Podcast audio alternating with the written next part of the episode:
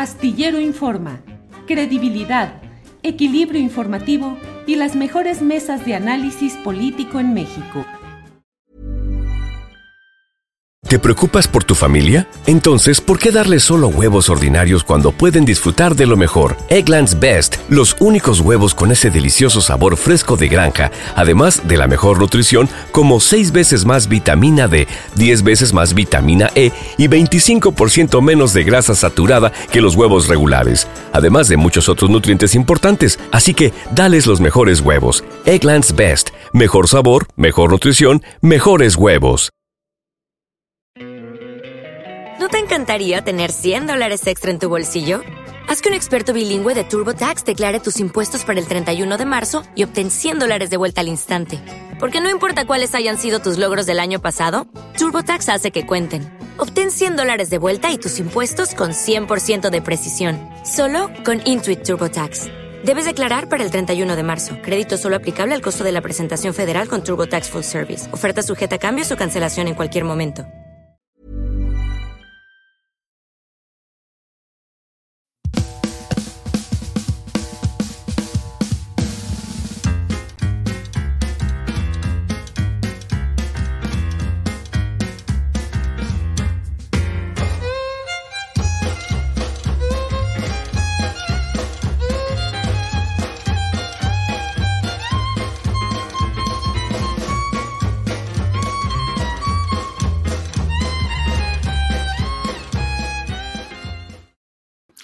Bien, bien, gracias por estar aquí. Ya estamos en Astillero Informa, en la emisión correspondiente a este lunes 15 de mayo, Día del Maestro y día también, como todos los días, de llevarle la mejor información, de tener, de saber lo que sucede, pero tener también el contexto.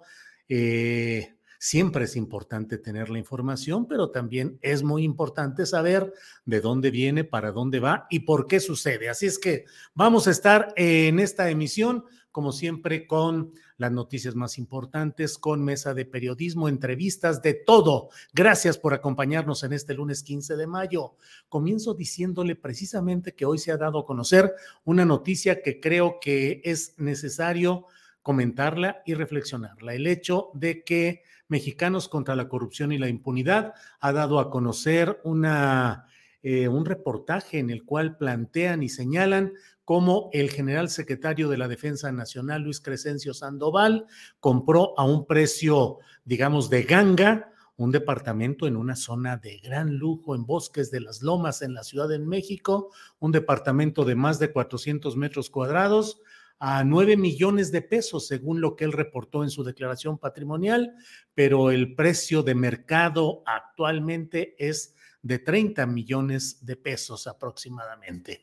Una operación realizada cuando ya era secretario de la Defensa Nacional, Luis Crescencio Sandoval, en 2020, y luego eh, comprado con un crédito del Banco del Ejército, pero eh, ya eh, pagado casi el 60% de ese crédito con una rapidez extraordinaria.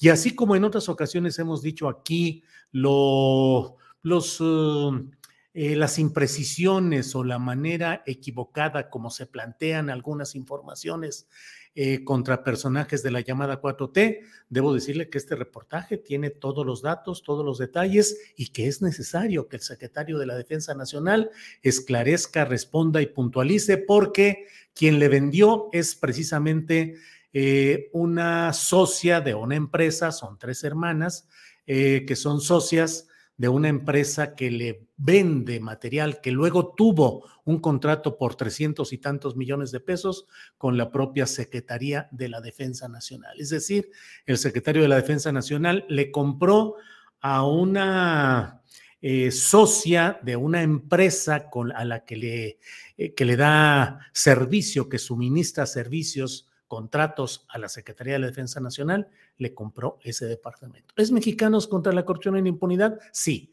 ¿Son los intereses de Claudio X González? Sí. Ha habido otro tipo de reportajes que no tienen precisión y por tanto son rechazados y aquí mismo se ha explicado por qué. Sí, así es. Pero tampoco puede ser que solo porque lo haya publicado Mexicanos contra la corrupción y la impunidad no deba haber la puntualización correspondiente. Puede ser una gran mentira, puede ser un artificio, pero hay que plantearlo, hay que mostrarlo y hay que demostrarlo. No es la primera ocasión en la cual hemos hablado aquí de los riesgos de la corrupción y del abuso cuando se concede tanto poder político, administrativo y económico de negocios a las Fuerzas Armadas. Bueno, pues vamos a seguir, vamos a seguir adelante. Son es la una de la tarde con seis minutos y doy la bienvenida a mi compañera Adriana Buentello. Adriana, buenas tardes. ¿Cómo estás, Julio? Muy buenas tardes, excelente semana para todos y tenemos mucha información en este día, Día del Maestro, 15 de mayo. Pues, ¿qué recuerdas tú de alguno de tus profesores, Julio? Híjole, mi gran profesor fue el profesor Emilio Res Saucedo de la secundaria José Siriaco Cruz, así se llamaba, era un profesor potosino y en su honor le pusieron ese nombre a mi secundaria y él era el prefecto de los grupos de mi, del área B en la que yo estuve en la secundaria y bueno, pues siempre recuerdos. La primaria y la secundaria para mí fueron etapas muy felices, Adriana. Pues eh, fíjate que pues muchas cosas interesantes, mensajes en redes sociales, por supuesto, también en torno a este día, pero pues manifestaciones todavía, hay muchos rezagos en las demandas, eh, pues en las peticiones o en el cumplimiento de estas demandas del magisterio, mucha movilización aquí en la Ciudad de México, sobre todo, mandarle primero pues yo creo que un saludo y, pues una felicitación, por supuesto, al magisterio y algo de lo importante que sucedió el día de hoy, Julio, en la conferencia mañanera respecto a este tema, fue precisamente el anuncio del incremento salarial al magisterio del 8.2%. Vamos a escuchar. Hasta el día de hoy se han basificado más de 800 mil trabajadores de la educación y vamos a continuar basificando a los maestros, a los trabajadores de la educación. Este día expreso que de manera retroactiva, es decir, desde enero pasado, eh, aplicará un aumento al sueldo de maestras y maestros y de todos los que laboran en el sector educativo de 8.2% en promedio. 8.2% en promedio. Y esto es lo que considero más importante.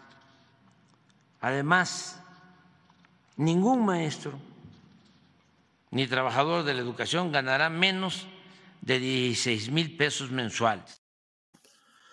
Hasta el día de hoy se han hasta el día de hoy se han basificado.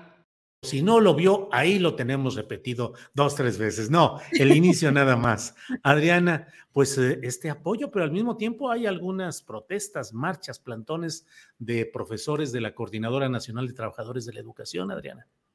Así es, Julio. Bueno, también en esta, en esta conferencia mañanera pues eh, también llama la atención la asistencia de Alfonso Cepeda Sala, secretario general del Sindicato Nacional de Trabajadores de la Educación, por supuesto la titular eh, de la Secretaría de Educación Pública, Leticia Ramírez Amaya, y lo que mencionas precisamente de estas manifestaciones, eh, fíjate que en Oaxaca nos comparten este video integrantes de la sección 22, el 22 del CENTE, la CENTE, toman las calles de esta, de esta ciudad y pues con críticas importantes vamos a escuchar. Absoluta, le esté dando esta puñalada.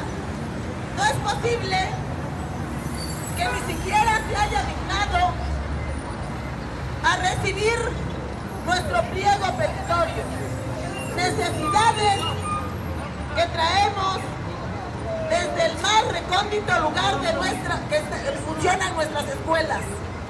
No es posible que nos dé este toquetazo. Lo veíamos venir, pero el magisterio creyó en su buena voluntad y el día de hoy nos damos cuenta que es igual a todos los gobiernos. Pues ahí están las protestas, en este caso en Oaxaca, también hay una marcha en la Ciudad de México y están anunciando también, o ya debe estar instalándose el plantón en el Zócalo con casas de campaña, bocinas, mantas, en protesta pues eh, del ah, segmento independiente, opositor, eh, siempre en lucha, que es la Coordinadora Nacional de Trabajadores de la Educación, Adriana. Eh, justamente en la Ciudad de México, en el Zócalo, integrantes de la sección 22 de Oaxaca instalaron este plantón de dos días en espera de que se resuelvan sus demandas y la sección 9 democrática, Julio, de la Ciudad de México, a través de un comunicado, señala estas cosas, entre otras, eh, que no son suficientes los discursos gubernamentales en que reconocen y hasta ensalzan la labor educativa, mientras en la vida diaria siguen enfrentados, enfrentado, enfrentando salarios insuficientes, inseguridad laboral, falta de seguridad social, imposibilidad de una participación más activa en el diseño del modelo educativo. También denuncian que el gobierno no ha atendido estas demandas concretas y que los programas de basificación avanzan lentamente. Eh, también que el derecho a elegir una representación sindical legal y legítima es inexistente y que enfrentan planes y programas de estudio impuestos nuevamente desde los escritorios de la CEP, Julio. Vaya, pues sí, ahí está este tipo de temas de los cuales vamos a hablar en unos minutos más con Juan Carlos Miranda Arroyo. Pero, pues eso, ¿y qué otra información tenemos por ahí, Adriana?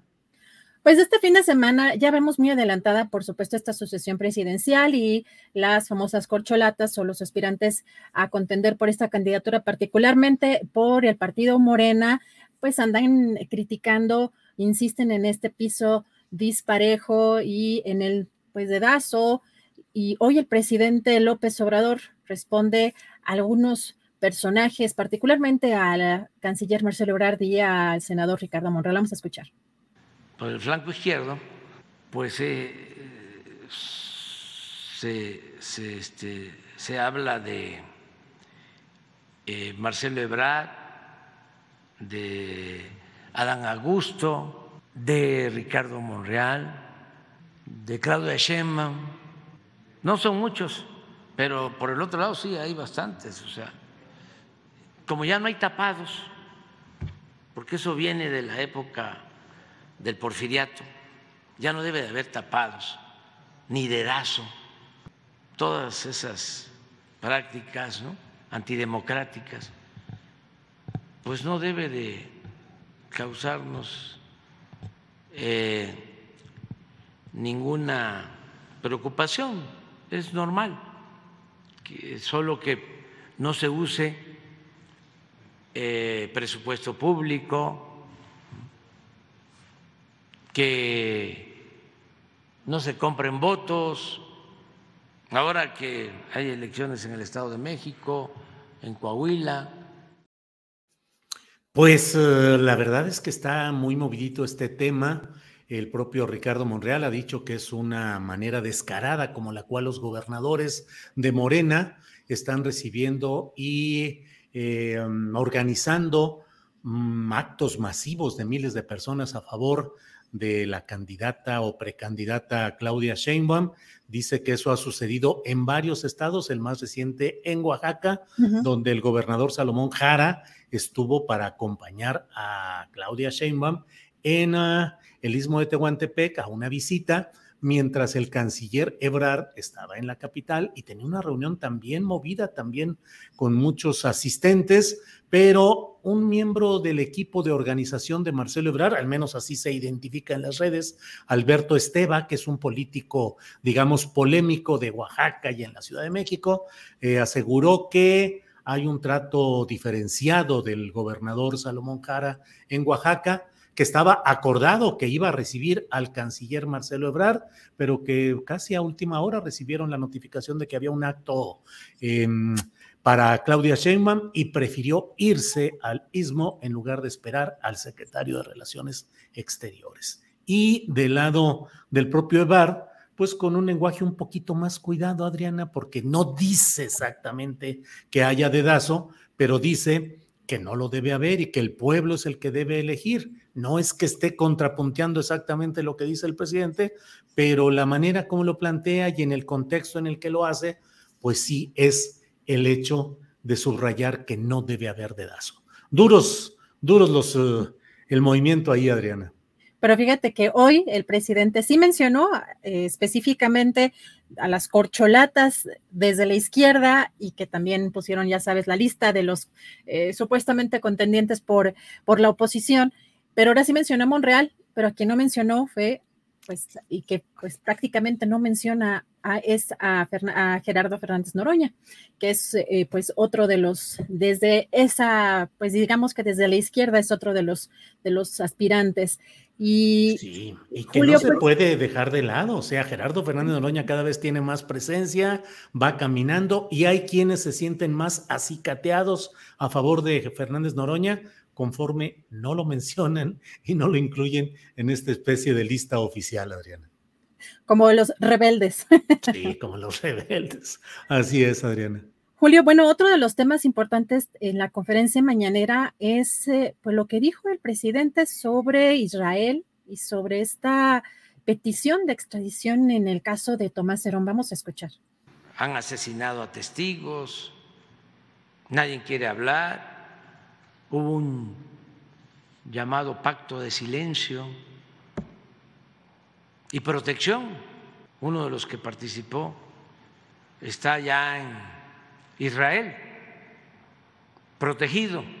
Aprovecho para pedirle al primer ministro de Israel que ya este, se cumpla con el compromiso de que eh, lo van a extraditar. Es el señor Tomás Herón, que se ha demostrado que participó en la fabricación del delito, usaron tortura y quien participa en estas torturas se va a Israel, de allá está protegido. Y yo le digo a las autoridades de Israel, con todo respeto, cómo ellos van a proteger a torturadores.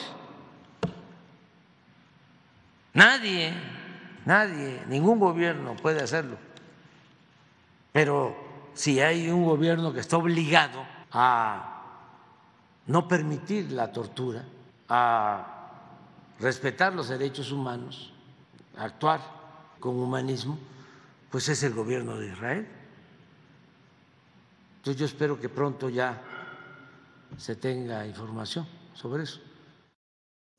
Pues tiene razón, desde luego, en el tema de Tomás Cerón de Lucio, y claro que hay que sumarse a esa exigencia de que sea eh, reingresado a México para que pueda responder por todo esto. Pero no olvidemos que el GIEI y diversos grupos y familiares de los eh, desaparecidos en eh, Iguala, de los estudiantes de Ayotzinapa, pues señalan el papel del ejército mexicano y de los altos mandos, y esos están muy al alcance de la mano aquí mismo, en el país. No olvidemos que la clave en todo lo de Ayotzinapa, Iguala, los desaparecidos, la clave está en el segmento absolutamente reacio a declarar, a esclarecer y que inclusive ha sido acusado de escamotear información clave para todo este asunto, que son los mandos de las Fuerzas Armadas, Adrián. Y también en este asunto algo de los eh, pues temas espinosos es el tema de Pegasus, el tema de este eh, software que pues además sigue siendo utilizado y precisamente por el ejército y que no, no se ha querido transparentar el uso que bueno, ahora ya lo manejan como inteligencia. Pero en este caso, Julio, la Fiscalía General de la República dio a conocer hace unos minutos que la Fiscalía Especializada de Asuntos Internos ha integrado eh, una carpeta de investigación por la contratación y adquisición de este sistema Pegasus para el entonces PGR, todo en el año de 2014. Dice en este comunicado, la contratación fue hecha precisamente por Tomás Cerón, el ex titular de la Agencia de Investigación Criminal, por Judith Araceli G, ex oficial mayor, Vidal D, ex titular de eh, la PFM, eh, Rigoberto G., exdirector de información sobre actividades delictivas del Centro Nacional de Planeación, Análisis e Información para el Combate a la Delincuencia.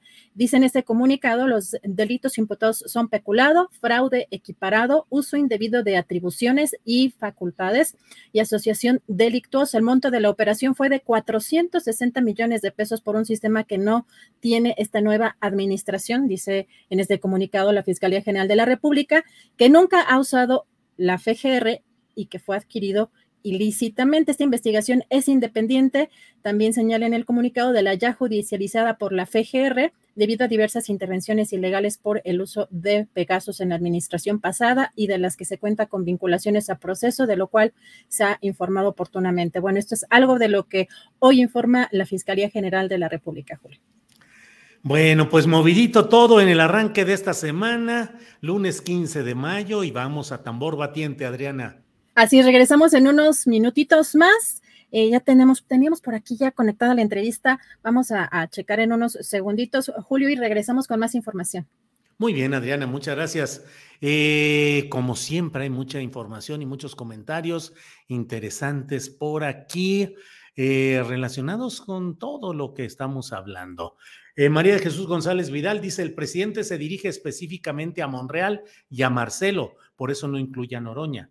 No, María de Jesús mencionó eh, a Ebrar, a Monreal, eh, a Claudia, a Dan Augusto, y no dijo nada de Noroña. Digo, este, no, no, no cuesta nada y además no es la primera ocasión en la cual el presidente solo cierra la carta oficial de los aspirantes en ciertos personajes, en cuatro, excluye a Fernández Noroña. Digo, eso creo que no puede de ninguna manera cerrarse los ojos ante ello.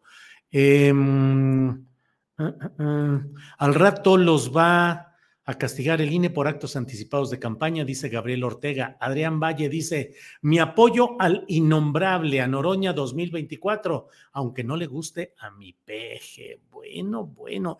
Y aquí, claro, Alex Mozo dice, nos faltan likes, likes, likes. Sí, claro, faltan los likes, falta todo este tema de que nos ayuden poniendo el like, que a la vez ayuda para que YouTube, Facebook difundan mejor nuestro material.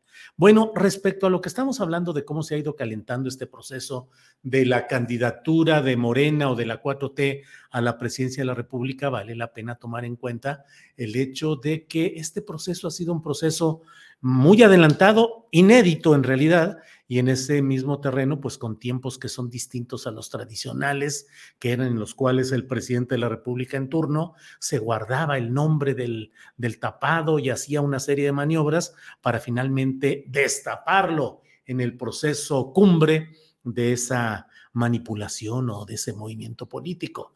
También hubo momentos en los cuales se hicieron pasarelas de priistas. Eh, seis priistas participaron en aquellas pasarelas. Ahora en la denuncia de Monreal específicamente es en el hecho de algo que también está a la vista. Basta ver las reuniones que se organizan para Claudia Sheinbaum y nos damos cuenta de que, eh, perdón, eh, algo me dijeron por aquí, por, Ah, muy bien. Eh, entonces, mm, resulta muy, muy complicado el hecho de ver cómo son las recepciones con el, gobernador del estado, los principales funcionarios y miles de personas, cientos cuando menos, que asisten de una manera organizada, a diferencia de lo que sucede con los otros precandidatos. Adán Augusto tiene también, pues digamos, es el secretario de gobernación, ha tenido reuniones también eh, amplias pero ninguna como las que está teniendo eh, Claudia Sheinbaum, a cuyo alrededor, y eso lo hemos platicado en varias ocasiones, en varias ocasiones, el hecho de que pues la clase política morenista diariamente, diariamente está convergiendo en la figura de Claudia Sheinbaum. Lo es porque así lo han decidido, porque es la valoración, el análisis que han planteado, pues esa es una de las posibilidades y la otra las que plantean quienes critican este proceso. Bueno, es la una de la tarde con 25 minutos. Una de la tarde con 25 minutos y vamos de inmediato con Juan Carlos Miranda Arroyo. Él es profesor de tiempo completo de la Universidad Pedagógica Nacional, Unidad Querétaro. Ya hemos platicado con él en otras ocasiones para analizar temas relacionados con lo educativo. Así es que, Juan Carlos, buenas tardes. Tu micrófono, tu micrófono clic en el microfonito, ahí está. Correcto, ahí estamos. Juan Carlos. Hola Julio, gusto en saludarte. Igual, Juan Carlos, rato sin platicar, pero bueno, aquí estamos. Juan Carlos, ¿cómo vas viendo lo relacionado este 15 de mayo, Día del Maestro? ¿Qué significa este eh, aumento salarial que se ha anunciado para los profesores. ¿Qué significa también la presencia de la dirigencia del CENTE en esta reunión con el presidente López Obrador? ¿Cómo vas viendo las cosas, Juan Carlos? Pues eh, interesante, Julio, está eh, muy interesante. Eh, yo pienso que apenas se está buscando resarcir pues toda la parte de la precariedad, ¿no? Es decir, e, este problema de los aumentos salariales de nuestros profesores y nuestras profesoras, pues es un hecho que se viene pues arrastrando, como tú sabes, desde hace décadas. Nada más y nada menos, eh, si nosotros revisamos eh, la parte de la, eh, de la lucha de los profesores y de las profesoras de décadas atrás sobre la cuestión del salario, pues la lucha ha sido desde los años 60. ¿Recuerdas, Julio, las grandes consignas de las movilizaciones de maestros y de maestras en los años 60, 70? bueno, desde los años 50, ya más bien desde los años 50, con la gran huelga del 58, pues era eh, aumento salarial y democracia sindical. ¿Sale? Entonces, eh, lo que tenemos es eh, un rezago en términos de aumentos salariales y que en esta ocasión, pues se trata de resarcir. Pero, por supuesto que será insuficiente mientras la inflación siga galopante. Ahora, hay otros elementos más allá del, aumento salarial que son importantes considerar en la revaloración del, magisterio. Y uno de ellos tiene que ver con los derechos de los propios eh, compañeros, compañeras, profesores. Eh, eh, un ámbito en donde hay grandes problemas es, por ejemplo, en que los maestros, las maestras han sido abandonados cuando hay demandas de la sociedad en su contra por situaciones que se presentan en las escuelas. Y entonces eh, el sindicato no mete las manos, las autoridades son abusivas con nuestros, con nuestros colegas, y entonces ahí hay una situación de falta de pues acompañamiento, de pues darle más protección ah, y estabilidad al empleo del maestro y de la maestra entre otras cosas. Juan Carlos, y em, la presencia hoy de este liderazgo del CENTE, del sindicato tradicional, el oficial, eh, y afuera las protestas de la Coordinadora Nacional de Trabajadores de la Educación. ¿Qué lectura le das a estos dos escenarios, Juan Carlos? Pues eh, eh, en un primer momento hubo pues una eh, mayor, eh, digamos, vía de diálogo, había puentes de diálogo, de concertación. Al inicio de este sexenio, como tú sabes, eh, el presidente López Obrador recibió a la dirigencia disidente, que es de, la coordinadora nacional, en varias ocasiones al principio de, este, de esta administración. Sin embargo, esas mesas, esa vía de comunicación, se ha venido eh, interrumpiendo, se ha venido eh, postergando, y esa es hoy en día es una de las demandas de la disidencia magisterial de, las eh, secciones sindicales pues más activas, tú sabes, Oaxaca, Chiapas, Michoacán, algunas del Estado de México, del Distrito Federal, pues una de las demandas es que se reabran las mesas de diálogo, las mesas de eh, concertación, escuchar las demandas de los maestros. Hay una lista enorme de demandas. Por ejemplo, una de las cuestiones más sentidas es eh, este organismo que es USICAM, la unidad del, sistema para la carrera de las maestras y los maestros, que trata con la punta del zapato a nuestros colegas, a nuestras eh, compañeras, compañeros. A veces, mira, cosas tan eh, verdaderamente increíbles como una copia para entregar para un proceso de promoción, una copia que no está entregada y de inmediato sacan a nuestros maestros del proceso o de los concursos. Y esas son, entre otras cosas, ahorita te pongo un ejemplo muy concreto, pero hay muchas situaciones en donde los maestros se sienten verdaderamente eh, violentados en sus derechos. Juan Carlos, en el sexenio anterior, encabezado por Enrique Peña Nieto y con un secretario de Educación como Aurelio Nuño, eh, la lucha y la pelea a estas alturas era contra lo que se decía, la mal llamada reforma educativa. El presidente de la República actual, desde su campaña como candidato, eh, pues hizo contactos con los grupos opositores, con la CENTE, los recibió, hubo incluso quienes se dice que por fuera de la decisión del órgano de la CENTE, pero finalmente miembros de esa disidencia ocuparon incluso candidaturas para cargos de elección popular. Pero la pregunta es, Juan Carlos, ¿se ha avanzado? ¿Se estancó? ¿Solo ha habido menos ruido y menos problema? Pero en el fondo, ¿se ha podido avanzar en una auténtica reforma educativa?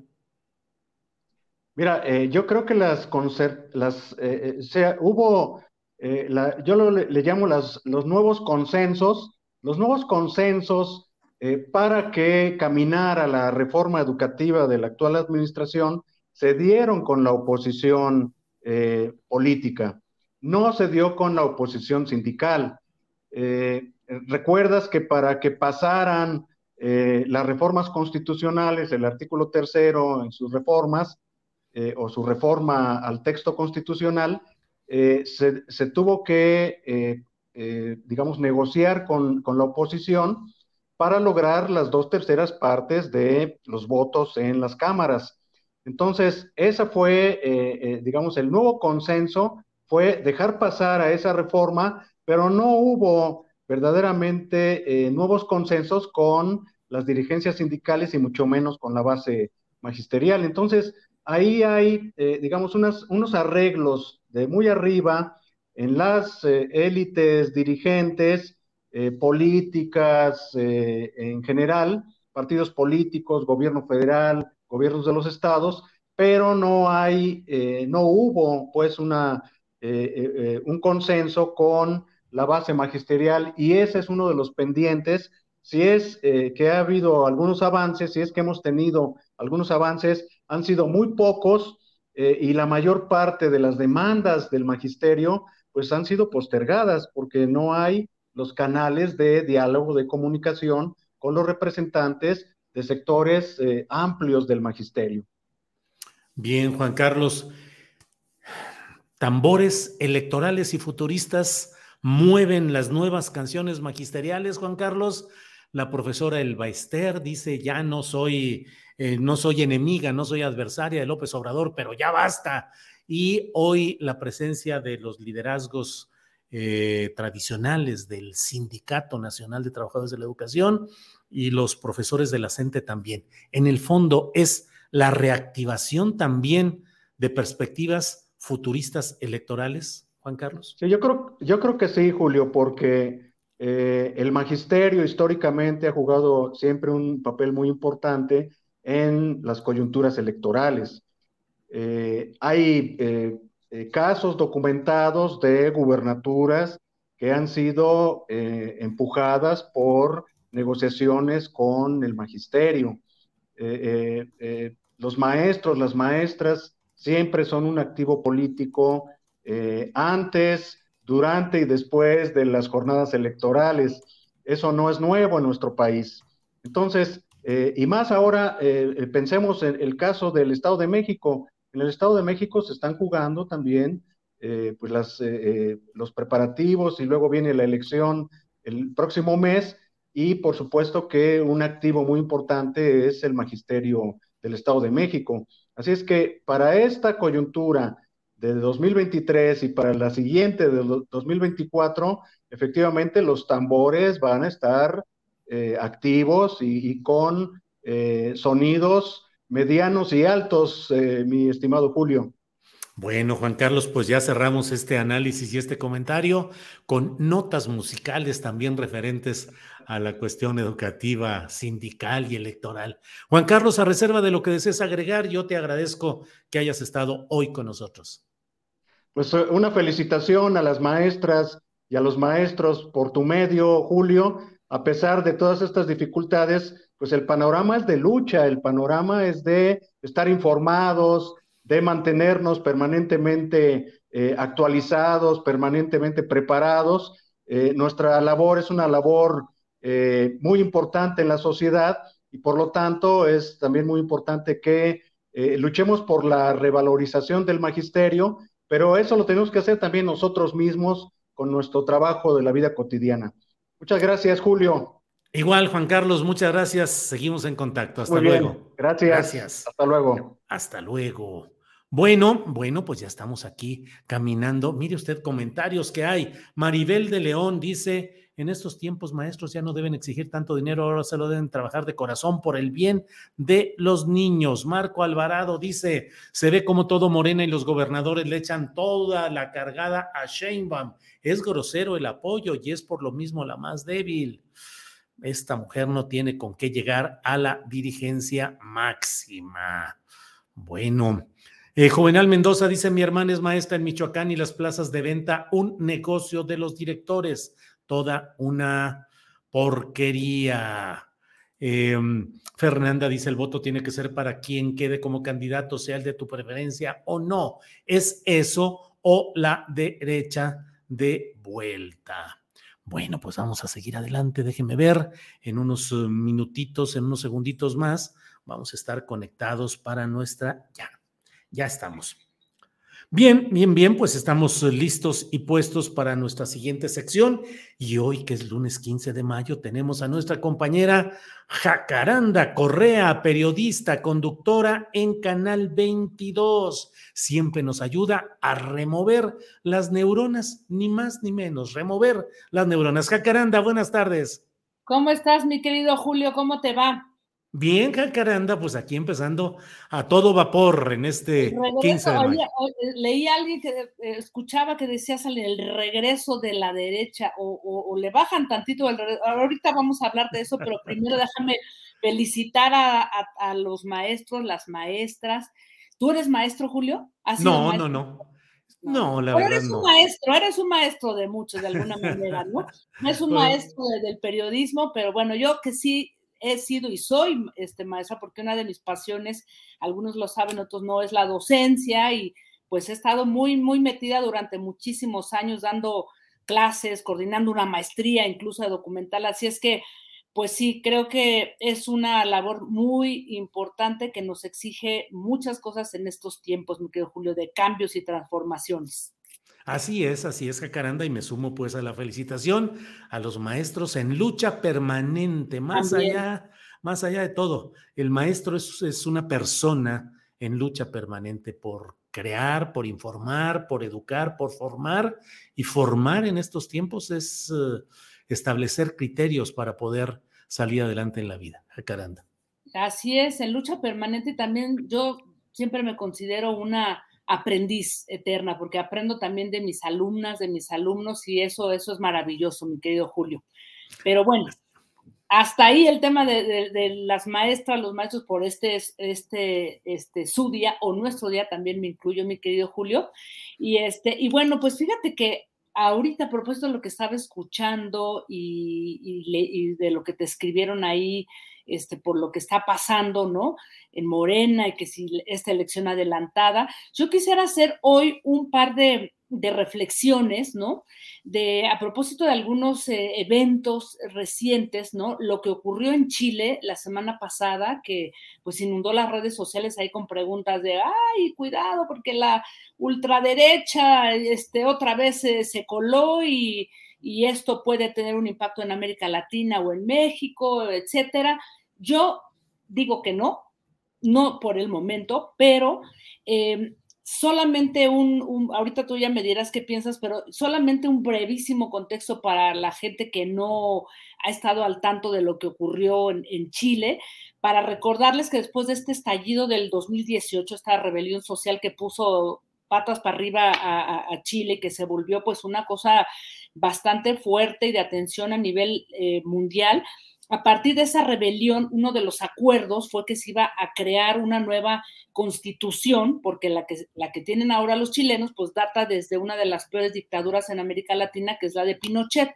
Entonces, hubo una serie de acuerdos para no entrar en, las minucias, ¿no?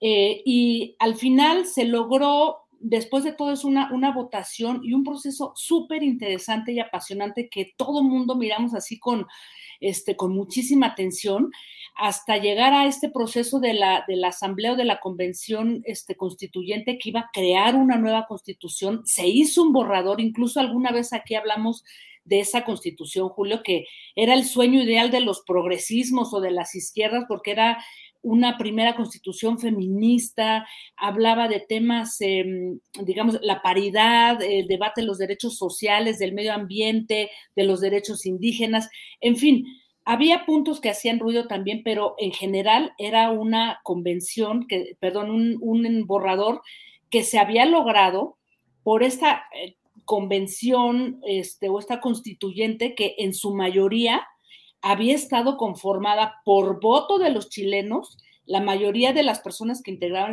esta, esta, constituyente, pues eran ciudadanos independientes, ciudadanos de a pie que estaban, pues todavía movidos por toda esta rebelión social del 18, por el tema de la pandemia, había muchos jóvenes.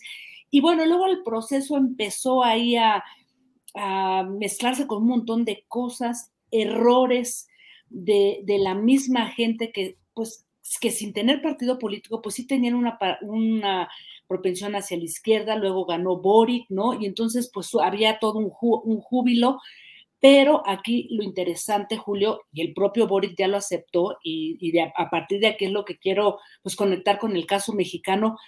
¿Qué pasó en medio de este proceso totalmente, eh, pues, eh, tropezado, ¿no? En donde se tuvo que volver a votar para hacer una nueva constituyente y en esa nueva constituyente que va a ser esta constitución y que se votó la semana pasada, pues que se cuela la ultraderecha o la derecha radical, la de la de Cast, este, este eh, candidato al que le ganó Boric de la izquierda, o sea, que era una derecha ahí muy radical, se volvieron a colar, mi querido Julio. Entonces, pues yo creo que ahí ahorita tú me vas a decir qué piensas, es qué lecciones nos deja, ¿no? En medio de un proceso en el que las izquierdas o los movimientos progresistas mostraron sus errores y mostraron que no estaban escuchando a los que no pensaban como ellos, ¿no? Porque pues un país se conforma de, diversas opiniones, ideologías, eh, formas de entender, ¿no? La, este, la vida, la sociedad, y ahí hubo ese error. Y hoy yo me pregunto, Julio, y a propósito de lo que hemos visto, tú ya me dirás qué piensas de este, de las declaraciones de, esta senadora, la señora Telles, ¿verdad? Y el, mm. el video que publicó el, el domingo, ¿no? En donde dice, ha llegado el momento, mexicanos, de que ustedes sepan que aquí hay una derecha moderna que los va a sacar del hoyo en el que los ha metido a la izquierda. ¿Cómo ves, mi querido Julio, no? Sí.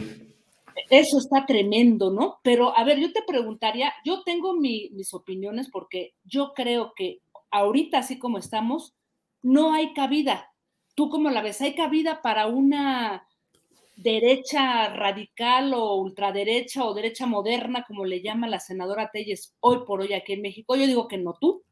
Yo también creo que no. De hecho, escribí en el sentido de que me parece que es una medida equivocada en cuanto a táctica electoral, ya ni siquiera digas en la cuestión ideológica. A mí me parece que lo que planteó ahí en ese video Lili Telles es una bagatela, es una cháchara. en, términos intelectuales, no resiste ningún análisis serio. Es palabrería por palabrería, simplemente. Pero me parece que es un error porque México hoy no está orientándose ni a la ultraizquierda ni a la ultraderecha. Por más que se señale al presidente López Obrador por parte de sus enemigos más feroces como una especie de encarnación del comunismo y todo ese tipo de cosas, no lo es. Y, y la gente sabe que hay un esfuerzo de reformismo desde una especie de centro izquierda, pero nada más. Y del lado de la ultraderecha no han podido pegar, no han podido caminar. Los personajes son menores. Eduardo Verástegui, eh, con la acción conservadora, eh, Gilberto Lozano desde Frena, César Leal, un diputado local que llegó por el Paz y por Morena y luego se volvió, ese es el, ejemplo de, de, la ultraderecha allá regiomontana. Entonces, creo que no hay espacio y creo que es un error hasta de táctica electoral y política de esta señora Telles Jacaranda. totalmente de acuerdo contigo, pero, pero, pero yo sí pondría ahí unos acentos, mi querido Julio. Este, coincido en, lo que tú dices. No en este momento. Uno, creo que eh, tenemos una figura como Andrés Manuel López Obrador que es muy particular, ¿no? Eh, y diferente a los otros eh, presidentes que gobiernan desde las izquierdas en América Latina, ¿no? Entonces, la figura de Andrés Manuel de alguna manera aglutina una cantidad de, fuerza, ¿no? De, legitimidad y desde que ganó, pues hizo pedazos a, la, oposición en general, ¿no? Al PRI, al PAN y Movimiento Ciudadano. Lástima que no hizo pedazos al, Partido Verde, ¿verdad? Pero bueno, el caso es que sí los hizo pedazos sin embargo, Julio, aquí lo que me parece interesante es qué va a pasar cuando él se vaya. Porque ¿quién va a llenar ese vacío? ¿Cómo se van a, construir esas fuerzas que van a, discutir o a disputarse el poder con esas... Em, e, esos personajes eh, tipo Lili Telles, ¿no? Que como tú bien dices es pura cháchara y pura banalidad, ni siquiera son argumentos, pero lo interesante, Julio, es que lo estamos viendo en Argentina con este, em, digamos, este personaje, ahora se me olvida su nombre. Javier Ley. Exacto, como cara de hombre lobo, ¿no? Así una cosa muy este, interesante. Y, en otros lugares, bueno, el propio Bolsonaro, ¿no? Javier Milei, Milei, Javier Milei. ¿Cómo están interpelando a una ciudadanía que se cansó de las izquierdas o de los progresismos, de esos gobiernos que, tuvieron antes y que encumbrados en el poder o, ya una vez eh, desde el poder, han dejado de, escuchar, ya olvídate de, digamos que de, de, quienes no, no, no, no, piensan igual, sino de, todos estos movimientos sociales que alguna vez representaron y que hoy por hoy dicen, no me siento representado eh, o representada por esta izquierda que hoy está en el poder. Creo que en el caso de, México, Julio, sí estamos viendo movimientos sociales, ecologistas, ambientalistas, eh, indígenas, no se diga el movimiento feminista, que hoy y que son naturalmente movimientos sociales que ha representado la izquierda históricamente, que hoy no se sienten representadas y representados. Entonces, Julio, yo creo que sí, ahí hay que eh, insistir, y yo sé que a la gente no le gusta cuando cuestionamos lo que está pasando en este gobierno.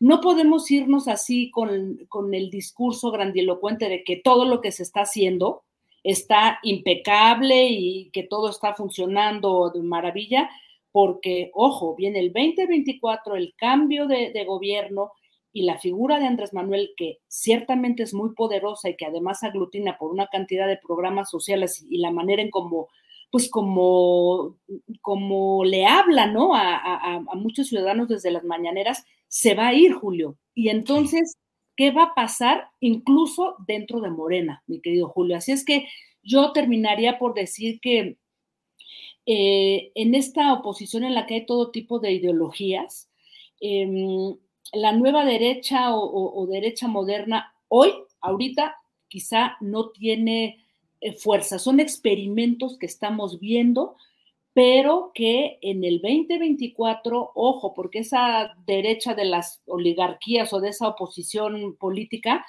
mientras no se junte con esos movimientos de ultraderechas que son los que están trabajando a ras de piso y que ahorita pues, lo estamos viendo ahí como los nazis y todos estos movimientos ultranacionalistas y demás, pues sí están medio lejecitos, pero hay que ponerle atención, Julio. Así es que pues yo insisto y lo he por ahí comentado y conversado con algunos colegas en las redes, eh, no podemos cantar victoria y yo me sigo preguntando qué viene después de Andrés Manuel, ¿no? Y es ahí en donde tenemos que ser muy críticos y muy abusados y abusados en, lo que estamos exigiendo a, Morena también y, al presidente y a quien venga de, de sustituto o sustituta, mi querido Julio. ¿Cómo ves?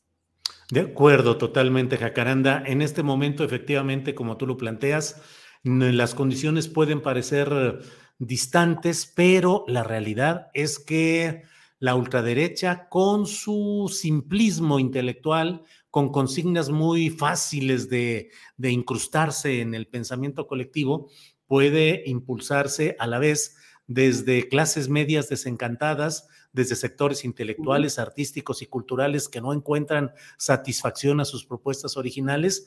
Y yo también coincido en que esa derecha está ahí cabalgando. Simplemente veamos lo que sucedió con esa conferencia de acción conservadora que se dio con Eduardo Verástegui meses atrás y con un mensaje directo del propio Donald Trump, videograbado, pero un mensaje dirigido ahí. Así es que tiene que haber una gran reflexión y una gran análisis político para evitar que la izquierda verdadera sucumba en este batidillo que se va dando rumbo a las próximas elecciones. Jacaranda, eso pienso. Ah, así es, querido Julio. Y, bueno, y pues atención, ¿eh? Porque digo, en Morena, donde vamos a ver que se van a resquebrajar las fuerzas, ahí, bueno, que se va a hacer todo un, pues un rompimiento, vamos a ver de todo, desde una oposición desde ahí, que bueno, pues está interesante, pero también hay unos personajillos impresentables en Morena y que también tienen unos discursos de miedo y que no hay que quitarles el ojo porque eso le hace mucho daño a todo un movimiento social pues que llevó a Andrés Manuel a la, a la presidencia, me quedo Julio. Así es, Jacaranda.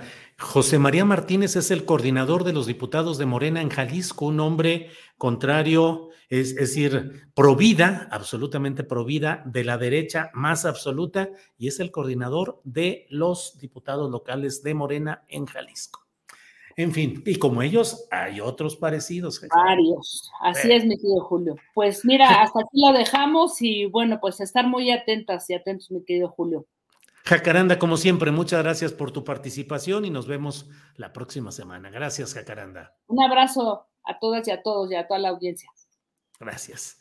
Bien, es la una de la tarde con 52 minutos. Una de la tarde con 52 minutos. Vamos de inmediato con nuestra compañera Claudia Villegas, quien está hoy por la vía telefónica y con quien vamos a platicar acerca pues de economía con visión social, como lo hacemos todos los lunes, Claudia Villegas, periodista de proceso y directora de la revista Fortuna. Claudia, buenas tardes. Claudia, Claudia, Claudia, ¿estás ahí? Bueno, está afuera, bueno, no importa, esperamos unos segunditos en lo que vamos avanzando en todo este tema. Eh, Gabriel Axel Ríos Rodríguez, bueno, dice excelente análisis y verbalización sobre la derecha y sus malos agüeros, don Julio y doña Jacaranda. Excelente. Hola, Julio. Hola, hola Claudia, ya estamos aquí en contacto. ¿Cómo estás, Claudia? Buenas tardes. Muy buenas tardes, Julio, aquí saludándolos ahora vía telefónica, pero con mucho gusto para desearles una excelente semana, Julio. Igual, Claudia, nos da mucho gusto poder saludarte. Em, ¿De qué nos quieres hablar en esta ocasión, Claudia? Gracias, Julio. Mira, en la revista Fortuna estamos analizando qué nos va a suceder durante los próximos meses con la inflación, Julio. ¿Hasta qué momento podríamos de alguna manera cantar victoria y decir que el incremento en el precio de los bienes y servicios ya comenzó a disminuir o a frenar su crecimiento. Julio, tenemos análisis de la revista Fortuna que indican que será hasta el primer semestre del 2024 cuando comencemos, Julio, de alguna manera a ver la luz al final del túnel, porque tenemos buenas, buenas señales, estabilidad del peso, tenemos control de la inflación a través de los energéticos, hay incremento en el precio del salario mínimo y condiciones positivas. Pero el golpe de la inflación, Julio, ha sido de tal magnitud que no será sino hasta pues el primer semestre del próximo año, cuando ya lo veamos de una manera más consistente. Y algunos analistas que citamos hoy en la revista Fortuna, como Marta Elizabeth Ibarra, que nos dicen que será hasta el segundo cuatrimestre de 2023 cuando se comience de alguna manera a ver un poquito de recuperación en el poder adquisitivo. Y esto lo queremos comentar hoy, Julio, porque el presidente López Obrador confirmó que habrá un incremento de 8% para los maestros. Fue una gran noticia porque hasta donde sabemos, sí había habido algunos jalones y estirones con el sector magisterial, Julio. Tan es así que hoy el líder de los maestros en su intervención pidió al presidente que se considerara el incremento de 8%. ¿Te preocupas por tu familia? Entonces, ¿por qué darles solo huevos ordinarios cuando pueden disfrutar de lo mejor? Eggland's Best, los únicos huevos con ese delicioso sabor fresco de granja, además de la mejor nutrición, como 6 veces más vitamina D, 10 veces más vitamina E y 25% menos de grasa saturada que los huevos regulares, además de muchos otros nutrientes importantes. Así que, dales los mejores huevos. Eggland's Best, mejor sabor, mejor nutrición, mejores huevos. ¿No te encantaría tener 100 dólares extra en tu bolsillo? Haz que un experto bilingüe de TurboTax declare tus impuestos para el 31 de marzo y obtén 100 dólares de vuelta al instante. Porque no importa cuáles hayan sido tus logros del año pasado, TurboTax hace que cuenten. Obtén 100 dólares de vuelta y tus impuestos con 100% de precisión, solo con Intuit TurboTax. Debes declarar para el 31 de marzo. Crédito solo aplicable al costo de la presentación federal con TurboTax Full Service. Oferta sujeta a cambios o cancelación en cualquier momento. Pues sí, Claudia. Eh, vaya este tema de la inflación, eh, la estimación de que pueda ir disminuyendo hasta el segundo semestre de este año, que bueno, pues empieza en julio, pero ¿qué crees, Claudia, que será más cargado a finales cuando del segundo semestre cuando vaya bajando la inflación? Así será, Julio, y bueno, lo habíamos previsto para que llegara a esos niveles de 5% en estos momentos hay muchos comentarios respecto a la reducción en el subsidio que está impactando el precio de los combustibles. También esta semana, Julio, es importante observar qué va a suceder con los indicadores de las finanzas estatales, porque también se ha dicho que para el segundo semestre veremos qué también ha funcionado la planeación de las finanzas públicas del gobierno, de la Secretaría de Hacienda, y si se pueden como dicen en Hacienda, ministrar en tiempo y forma todos los recursos presupuestales que necesitan las llamadas partidas, el federalismo si funciona, porque muchos están frotando las manos, Julio, de que durante el segundo semestre veamos problemas en la entrega de las partidas presupuestales, pero esperemos que no sea así. Lo que sí estamos viendo es que el gobierno se pone un poco más disciplinado y está reduciendo el monto de los subsidios para las gasolinas. Sabes, hay notas que indican que nunca habíamos tenido gasolina tan cara, pero tampoco dicen que durante los últimos meses lo que tuvimos fue pues una transferencia de recursos presupuestales o dejar de cobrar el precio de la gasolina que se tenía, el impacto internacional para no impactar la inflación, Julio. Vaya, Claudia.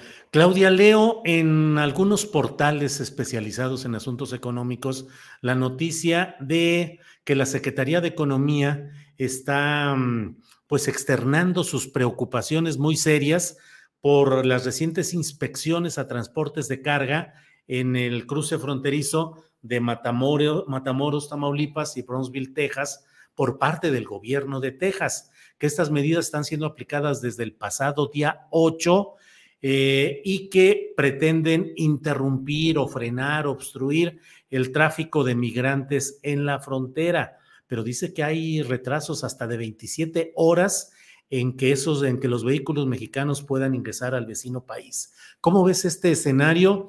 De, las presiones, los eh, jaloneos que se pueden dar en este contexto de un mayor flujo migratorio hacia Estados Unidos y las nuevas medidas que, que están adoptando allá en aquel país, Claudia. Pues es el típico caso de eh, acciones que el gobierno de Estados Unidos toma, Julio, para presionar a México en donde más nos duele, que es en el flujo de mercancías. Muy temprano, la Secretaría de Economía informó de estas inspecciones a los transportes de cargas nacionales. Julio, como bien dices, entre eh, Matamoros y Bronzeville, fue un comunicado que envió la Secretaría de Hacienda y ya sabemos que cuando la Secretaría de Economía, perdóname, Secretaria de Economía Raquel Buenrostro manda un comunicado, es que las cosas se están poniendo muy candentes. Eh, sabemos también que en el marco de la relocalización de cadenas productivas, lo que más se ha pedido son que estos puertos aduanales puedan funcionar de una manera mucho más rápida, mucho más expedita. Hay incluso participación de empresarios que están buscando cómo acelerar el despacho aduanero, de tal manera que precisamente los cruces fronterizos no se le reste competitividad a México, Julio. Y bueno, insisto, es un tema migratorio, pero que a México le impacta porque mucho se ha criticado que no tenemos la competitividad en los cruces, que no se invirtió lo que se tenía. ¿Te acuerdas, Julio, que México y Estados Unidos habían tenido durante los gobiernos del PRI y del PAN inversiones históricas a empresas estadounidenses que estaban manejando pues prácticamente de una manera terciarizada el, de, el despacho de trámite aduanero.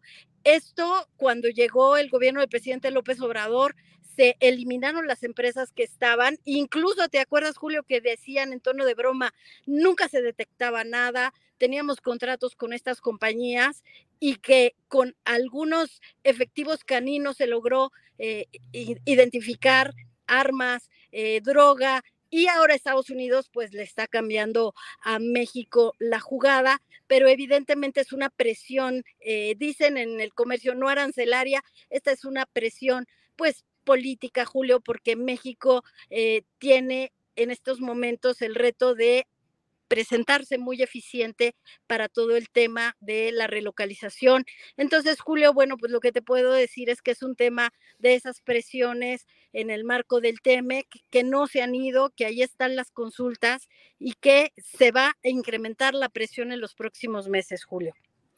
Claudia, pues como siempre, muchas gracias. Eh, te agradecemos tu participación aquí a reserva de lo que desees agregar, porque siempre quedan por ahí asuntos pendientes, Claudia.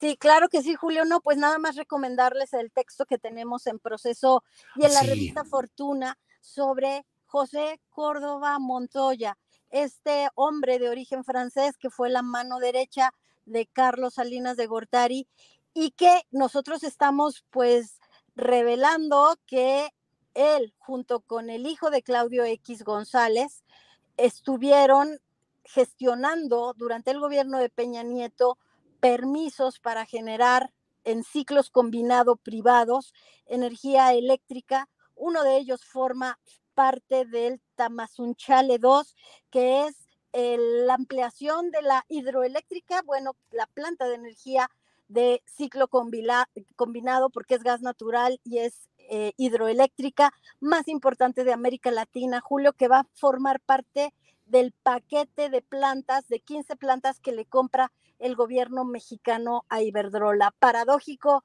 que al final un negocio en donde está metido Córdoba Montoya y Claudio X González, pues también sea parte de los activos que compra el gobierno mexicano, Julio. Pues sí, Claudia, es una ironía terrible. Para quienes no lo recuerdan, Jesús, eh, José Córdoba Montoya fue asesor del propio, del entonces presidente Carlos Salinas de Gortari, pero sobre todo era el poderoso jefe de la oficina presidencial. Decían que no había asunto que se tramitara ante el presidente de la República, entonces Carlos Salinas de Gortari, que no pasara, tuviera que pasar por el conocimiento y por el escritorio de eh, el poderosísimo asesor eh, José Córdoba Montoya, que ahora mire lo que son las cosas, la ironía que nos detalla en muy, muy buen reportaje Claudia Villegas sobre estas ganancias económicas, el gran ganador de la compra a Iberdrola, Córdoba Montoya, Claudia. Sí, Julio, porque fue precisamente en el gobierno de Carlos Salinas de Gortari cuando se modifica por primera vez la ley del sistema eléctrico del país. Ahí se permiten por primera vez los productores independientes de energía y no creo que sea casualidad, Julio, que un sexenio después pues comienza la participación de las empresas de Córdoba Montoya en el sector eléctrico y él negó en una carta eh, que envió a varios medios que él tuviera participación en el sector eléctrico.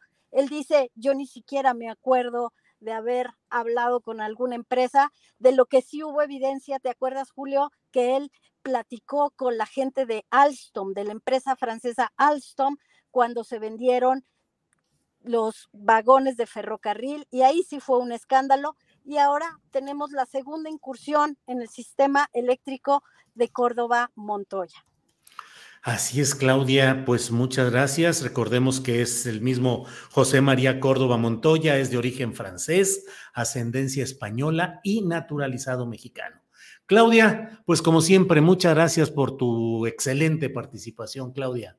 Gracias, Julio, como siempre, y nos vemos si hay algo importante en el momento en que tú digas. Te mando un abrazo, Julio. Gracias, Claudia, como siempre. Son las dos de la tarde con cinco minutos, dos de la tarde con cinco minutos, y vamos de inmediato con nuestro siguiente entrevistado, que es el periodista Francisco Cruz. Paco Cruz, buenas tardes. Julio, ¿cómo estás? Buenas tardes. Mira, a 15 días de que termine el proceso electoral del Estado de México. 15 justamente, porque recuerda, tiene que haber un proceso que lo, que, al que le llaman de reflexión, de meditación, para saber por quién vas a votar. Es una vez electoral en los hechos, pero estamos a 15 días, Julio, así que a la orden. ¿Cuál es tu reflexión sobre el tema, Francisco Cruz, Paco Cruz? ¿Cómo van las cosas? ¿Qué es eh, lo que queremos eh, que nos ayudes a ir viendo cómo camina tus eh, comentarios anteriores, muy vistos, muy comentados? Así es que, por favor, dinos cómo van las cosas. Paco. Mira, Julio, yo veo, bueno, varias cosas. Primero, hay nerviosismo mucho en el equipo de Alejandra del Moral Vela. la información que empezó a, a, darse a conocer esta semana sobre la formación o la existencia de un cártel inmobiliario en el Estado de México, los ha puesto muy nerviosos. Hay este, un sentido de minimizar la información, tratar de restarle la, la mayor, este, o, prestarle la menor importancia, este, pero si hay nerviosismo, porque lo que no se ha dicho es que si bien se habla de 115 millones de pesos que involucran directamente a Alejandra del Moral, es que ese tema es muy superior porque abarcaría desde la administración de Arturo Montiel hasta de eh, Alfredo del Mazo Maza e involucra por lo menos 185 mil millones de pesos en cuanto a fianza se requiere para la realización de, obras, la entrega, recepción irregular, más de 10 mil afectados, a por lo menos seis municipios, pero bueno, es una parte. Por eso mismo, están llevando la arena ya no a las encuestas, porque mira, hoy se pusieron nerviosos en la mañana con una nota del país eh, que dice o que, que, que, documenta que la maestra Delfina está muy por delante y da el beneficio de la duda a los indecisos, pero digo yo, los indecisos pueden ir a cualquiera de las dos campañas, ¿cierto? Entonces, este, hay nerviosismo, así que la, la arena de la lucha, mira, en estas próximas dos semanas va a ser, van a ser las redes sociales va a ser el campo de la guerra sucia, sobre todo en aquellos municipios que en 2017, eh, digo, municipios muy poblados del Estado de México, que son 14, y que la, mayoría se inclinó por la campaña de la maestra Delfina Gómez Álvarez, este, y que tiene por lo menos una, una población de 8 millones de personas, es decir, el 50% del Estado de México. Y mira, no, no, no es mínimo. Ecatepec, que tiene 1.6, es la más poblada del Estado de México, votó Morena y yo hay una clara, hay un claro indicio de que se inclinan de nuevo por Morena este, Ciudad de Zahualcoyot, que tiene 1.1 millones, conurbado con Ciudad de México, otro 1.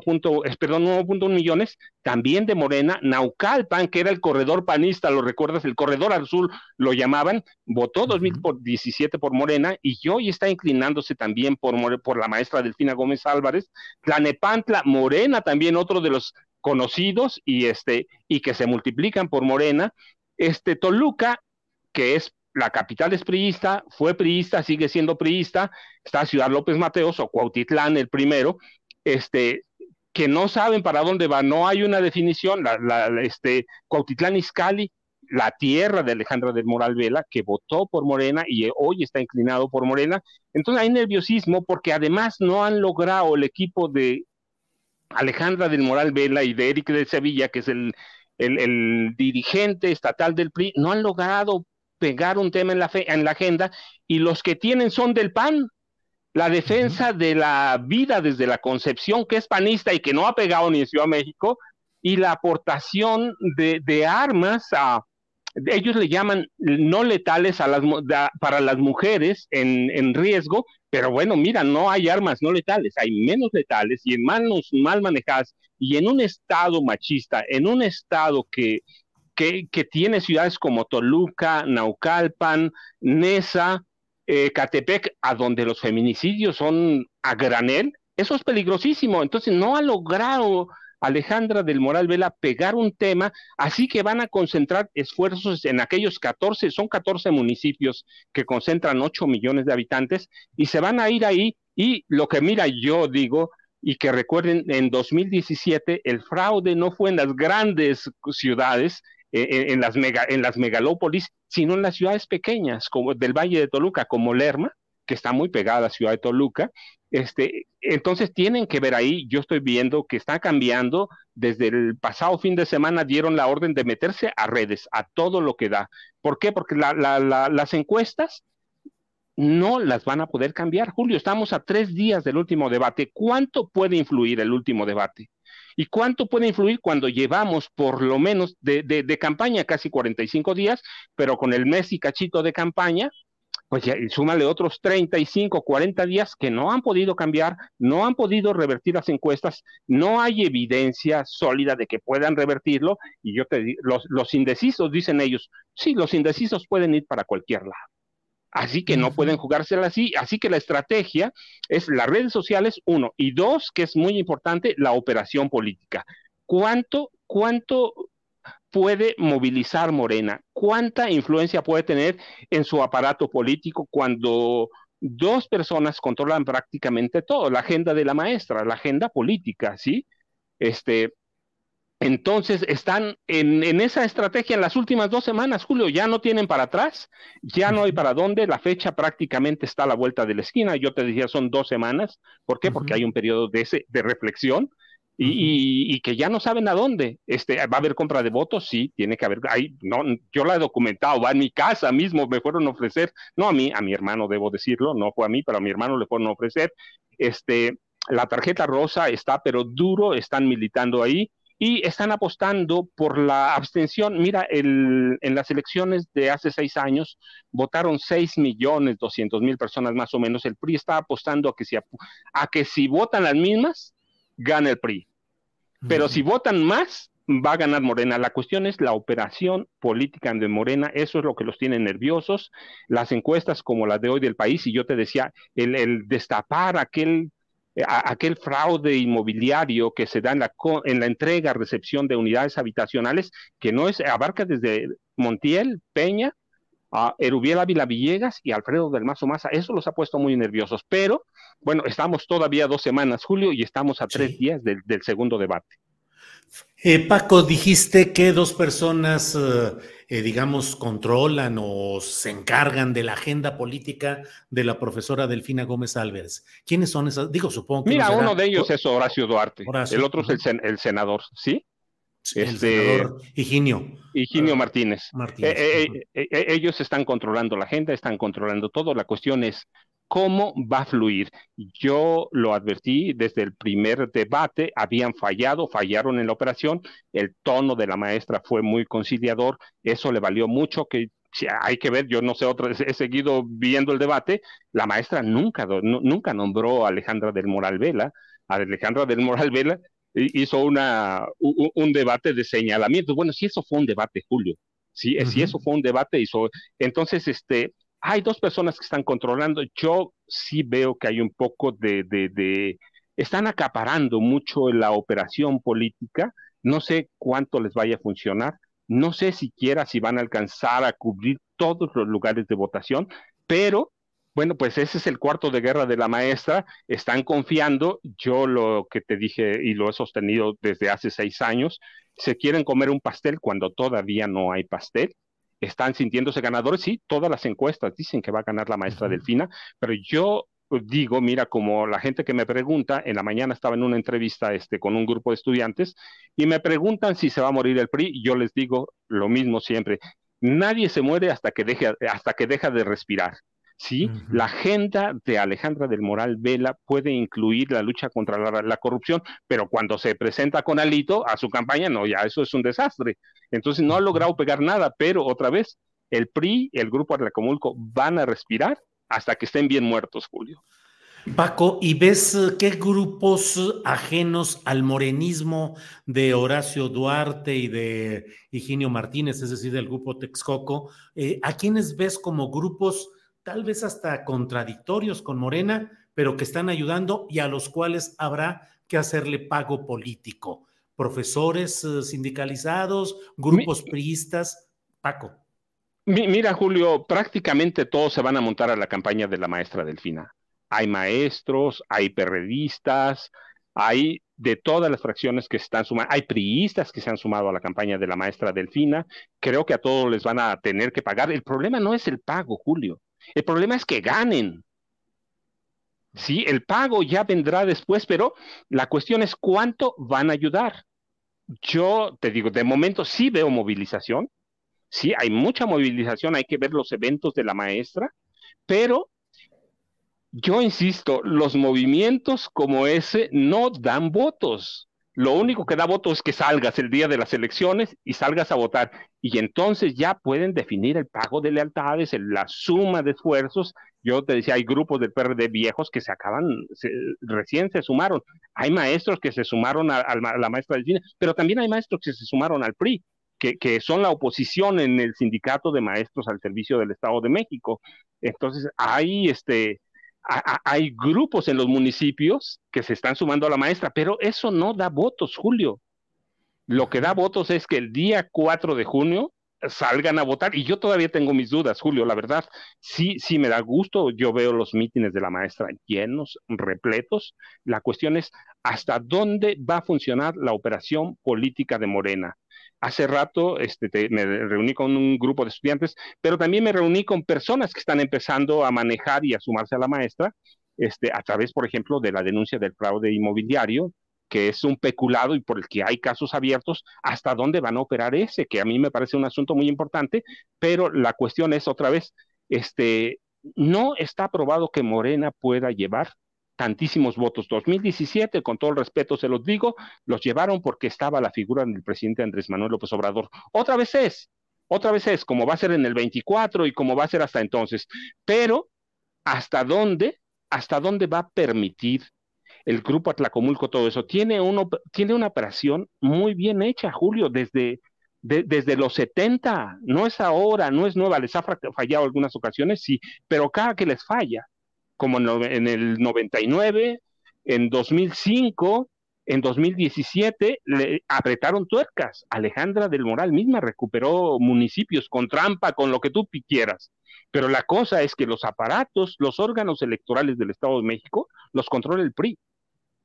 Los controla el PRI, así el, el, el IEM y el Tribunal Electoral del Poder Judicial de la Federación. Entonces, la cuestión es, Sí, se van a sumar, pero ¿cuántos votos le van a aportar a la maestra? Son en juego 12.7 millones de votos. El PRI está calculando que salgan a votar 6 millones. Una abstención de 50% es altísima, Julio, entonces no van a poder pagarle a nadie. Ahora, eh, como tú dices siempre, para comerse el pastel primero tiene que haber pastel. Y leo declaraciones de este hombre Anuar Azar, el presidente del Comité Estatal del PAN, que dice que de ganar la elección con esta la alianza va por el Estado de México, eh, que a ellos les tocaría el 25% de los cargos de gobierno. Habría que ver cuál sería ese 25%, si posiciones altas, medianas o chiquitas, pero pues están en esa dinámica de las cuotas en la integración del futuro gobierno, Paco. Mira, Julio, no, no solo en las cuotas, es que el programa que tiene Alejandra, de gobierno que tiene Alejandra del Moral, es panista es panista totalmente. Este, por eso no ha logrado pegar nada. Y la cuestión, otra vez, también con, con, el PAN, es que está, está pidiendo algo que no tienen la certeza de que van a ganar. Yo lo advertí al principio, cuando estaba, en mayo pasado lo dije, fíjate, eh, Enrique Vargas del Villar va a negociar con el PAN cuotas de poder, él va, se va a inclinar por una senaduría de, de minoría para que la tenga garantizada, ¿sí? La de minoría se va a inclinar, la va a ganar yo veo al PAN dormido, no lo veo haciendo mucha campaña. En el PRI hay división, los grupos de la diputada federal Ana Lidia Herrera Ansaldo no están trabajando como se supone que deberían. Es decir, tampoco es que Alejandra del Moral la tenga muy segura y tampoco es que el PAN vaya a ganar algo porque hay lugares, hay eventos a los que ha ido Alejandra del Moral Vela del PAN que los han tenido que rellenar con Photoshop. Entonces, yo te decía, este, esta semana anduve reporteando y me dicen, pues ahora vamos a las redes sociales. Entonces, la, la, guerra se va a trasladar estas dos semanas a 14 municipios que todos son de, se supone que son tecnológicamente superiores a los demás y que tienen capacidad para recibir toda la propaganda negra que va a manejar el PRI, pero otra vez, este, la estrategia de, de, de Morena, ¿cuál es? La verdad es que yo todavía la desconozco, pero la figura de la maestra, la figura de Andrés Manuel, no sé si van a ser suficientes esta vez para ganar una operación del PRI que empezó en 2018 cuando crean la tarjeta rosa, Julio. Bien, bien, pues eh, eh, Paco, em, todo parece, pues ya, efectivamente, como dijiste, pues estamos a 15 días más el periodo de reflexión. Tu reflexión final, por favor, Paco Cruz. Julio, mira, yo te la voy a dar. Te prometí que te iba a decir algo. Ah, la semana pasada que platicamos, entregué mi borrador final del nuevo libro. Este, estamos a mañana, debo entregar las correcciones del 70%, que ya es un avance grande. El fin de semana tenemos que cerrarlo este, y en dos semanas más tiene que quedarle la arquitectura del libro para entrar a imprenta. No sé cuándo va a salir, pero ya en dos semanas tiene que entrar a imprenta. Julio, ya está, te lo había prometido desde el día que, que, presentaste y lo que soy muy agradecido, el Señor de la Muerte, te dije, te tengo una sorpresa. Ah, me sorprendió la vida porque murió mi hijo en ese proceso y un año, 2000, de diciembre de 2020 a enero de 2022 no hice nada. Este, ahora esto es un homenaje para mi hijo, para mi hijo mayor. Este, pero ya está y está entrando imprenta. Mañana entrego las correcciones. De, es, es, poco más del 70%. Es un libro sobre mujeres. Hay que desmitificar. Estamos hablando de paridad de género. Hay que hablar verdaderamente lo, lo que es. Repartir culpas, bueno, pues podemos repartirlas, pero entonces voy a hacer un recorrido a partir de de, de, 1946 hasta noviembre de 2018, Julio. Es un libro de mujeres, sobre mujeres.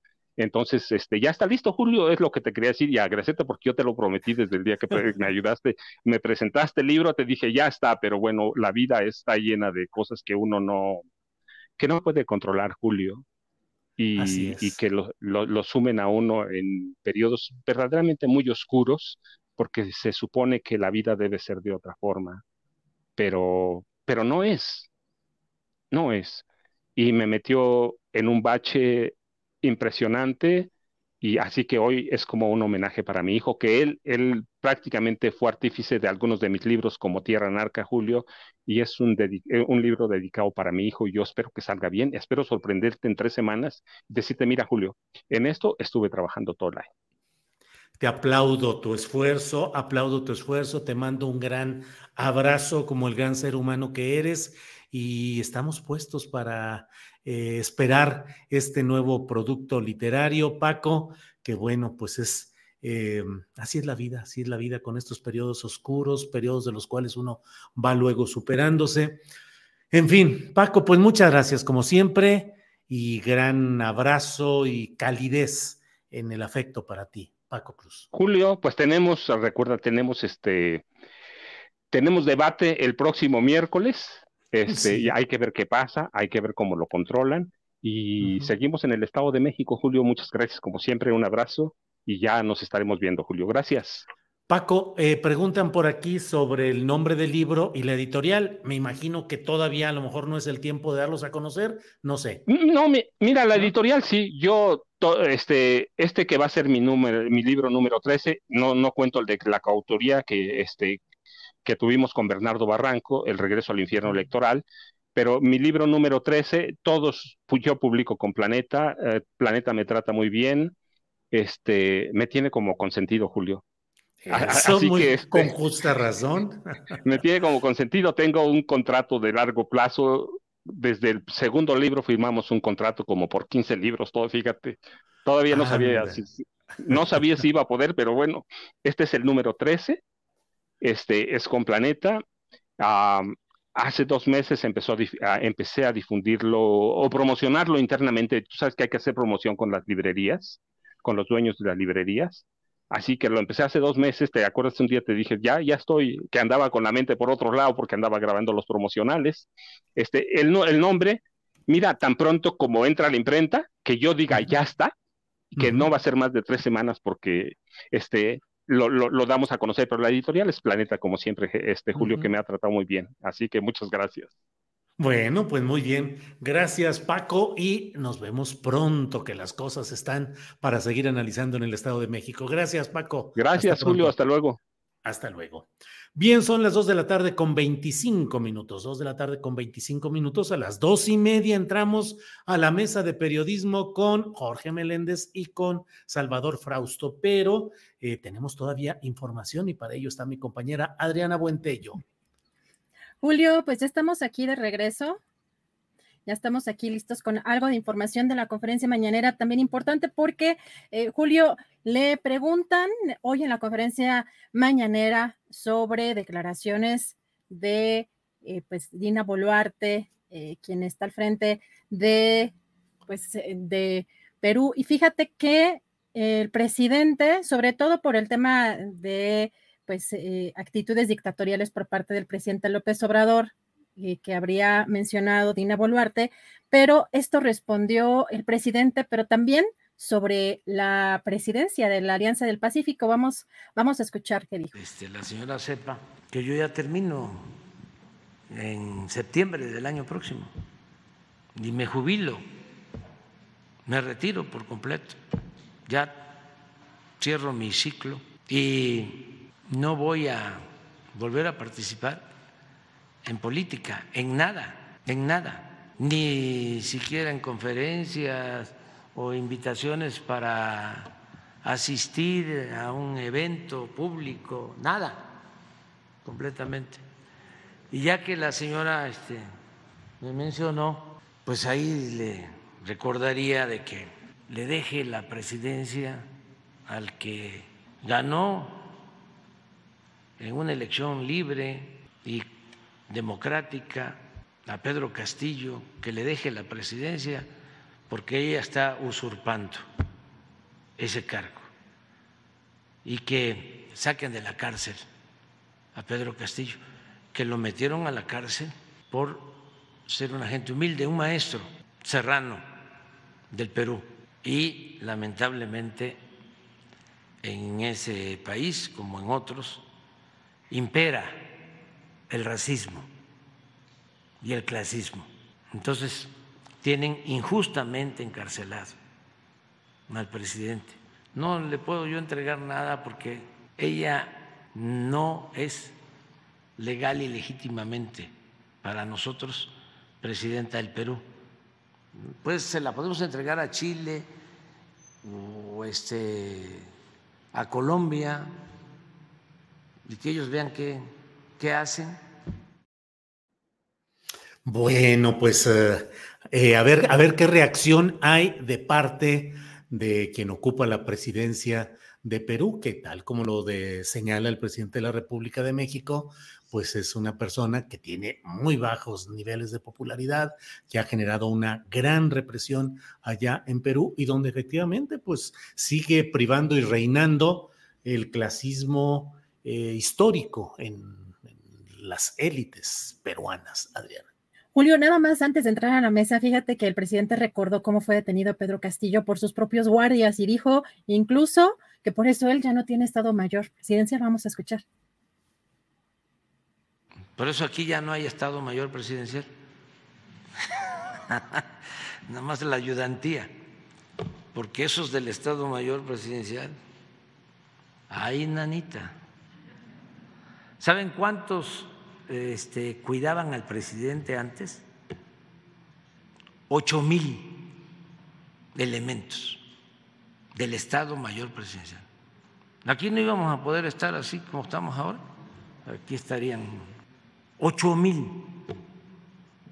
Pero además con muy malos antecedentes, porque hay testimonios que fueron los que participaron en el 68 con los guantes blancos. Pues sí, todo lo que ha sido esa presencia del Estado Mayor Presidencial y de los grupos que han cuidado a los presidentes, a sus familias, sus propiedades, sus amigos, las fiestas, francachelas, de todo. Adriana, pues seguimos adelante. Así es, Julio, ya estamos listísimos para la mesa con nuestro querido Salvador y con nuestro querido Jorge Meléndez. Regresamos para cerrar el programa. Adriana, muchas gracias y volvemos en un ratito más. Gracias. Son las 2 de la tarde con 30 minutos, 2 de la tarde con 30 minutos y es el horario exacto para que entremos en nuestra mesa de periodistas de este lunes 15 de mayo. 15 de mayo y estamos aquí puestos ya con Salvador Frausto y con Jorge Meléndez. Eh, Jorge Meléndez, buenas tardes. Hola Julio, hola Salvador. Salvador. Anda de cachuchita y lo vi con un sombrero naranja en una reunión con Adán Augusto. Entonces veo ah. que tienen sombreros. Sí, así es. Muchos colores. Salvador, buenas tardes. Muy buenas tardes, Julio. Hola, Jorge. Pues me, me toman ahora otra vez en el tráfico, pero aquí listo para temas de, de la semana. Muy bien. Salvador, pues vamos avanzando contigo porque tú vas en situación precaria o complicada por el tráfico, pero ya hemos visto otras veces que eres un as en el manejo a pesar de todo e ir eh, comentándonos. ¿Cómo ves el tema eh, de um, Ebrard diciendo desde Oaxaca que el pueblo es el que tiene que elegir a quien sigue, que no al dedazo, y hoy el presidente de la República diciendo que no hay dedazo. ¿Cómo vas viendo todo este proceso, Salvador Frausto? Sí, pues en las últimas semanas se le ha visto a, Marcelo Ebrard más em, echado para adelante y sin quitar el dedo del, renglón en el asunto de que debe haber eh, piso parejo, que la gente eh, debe decidir eh, quién es la candidata o el candidato de, de Moreno, la cuestión de que, de que no hay eh, condiciones equitativas de acuerdo al discurso del canciller Marcelo Ebrard. Y bueno, pues en Oaxaca volvió a alzar la voz de eh, discurso eh, para plantear igualdad Salvador, no sé. Salvador, va mal el, el, sistema. Déjame ir con Jorge a ver si se corrige un poco el Internet. Jorge Meléndez, ¿cómo ves el tema de estos eh, eh, pleitos y problemas o declaraciones eh, contrapunteadas? Ebrar, el presidente de la República, Monreal, que también dice que hay un favoritismo oficial hacia cierta candidatura. Jorge. Pues yo creo que es un dicho del señor Marcelo Ebrard, que no tiene sustento.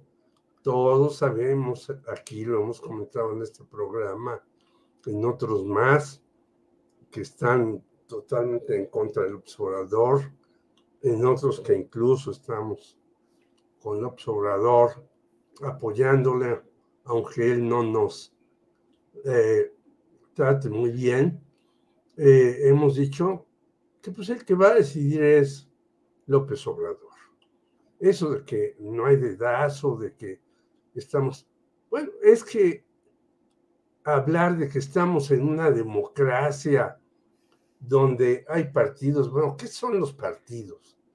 Es una bola de gente que se arrima ahí para conseguir chamba. Luego Morena, no lo digo solamente yo, sino hasta el maestro Lorenzo Meyer, pues no tiene estructura en estos años, con ese además dirigente Mario Delgado, que no dirige nada, que tiene que ir, yo creo que todos los días a Palacio, que le digan qué debe hacer, etcétera. Entonces, aquí tenemos a alguien que ya lo dijo Paco Cruz hace rato, bueno, este, si la maestra Delfina, que yo creo que va a ganar y que en efecto las encuestas, y ahora lo dice muy arrogante el señor Héctor Aguilar Camina en su artículo, las encuestas no votan. Entonces, como diciendo, va a ganar Alejandra del Moral en el Estado de México y en el 24 no tiene segura la victoria morena. No, aquí eh, López Obrador es el que tiene el sartén por el mango. Él va a decir, ¿en base a qué? Pues en base a los criterios que él conoce y que sabe que si alguien hace una cosa indebida, pues va a caer. Si alguien eh, no levanta en las encuestas, también no tendrá posibilidades. Y aunque él dice que se va a su rancho, que ya sabemos de Tepetitán, que él llama la chingada, de todas maneras él estará presente en este momento, en el próximo sexenio, en un buen tiempo. Estará ya sin hablar, sin decir, pero como todo manager del béisbol, y él es el que hace las cosas, manda las señales. Pues tú ves un partido de béisbol, Julio. Hay un señor en la, cerca de la primera base, que es el instructor para si hacen pisa y corre o hacen toque de bola o demás. Hay otro instructor en la tercera base que le puede decir al cuate que está en la tercera base, si el elevado es muy largo, lánzate a home.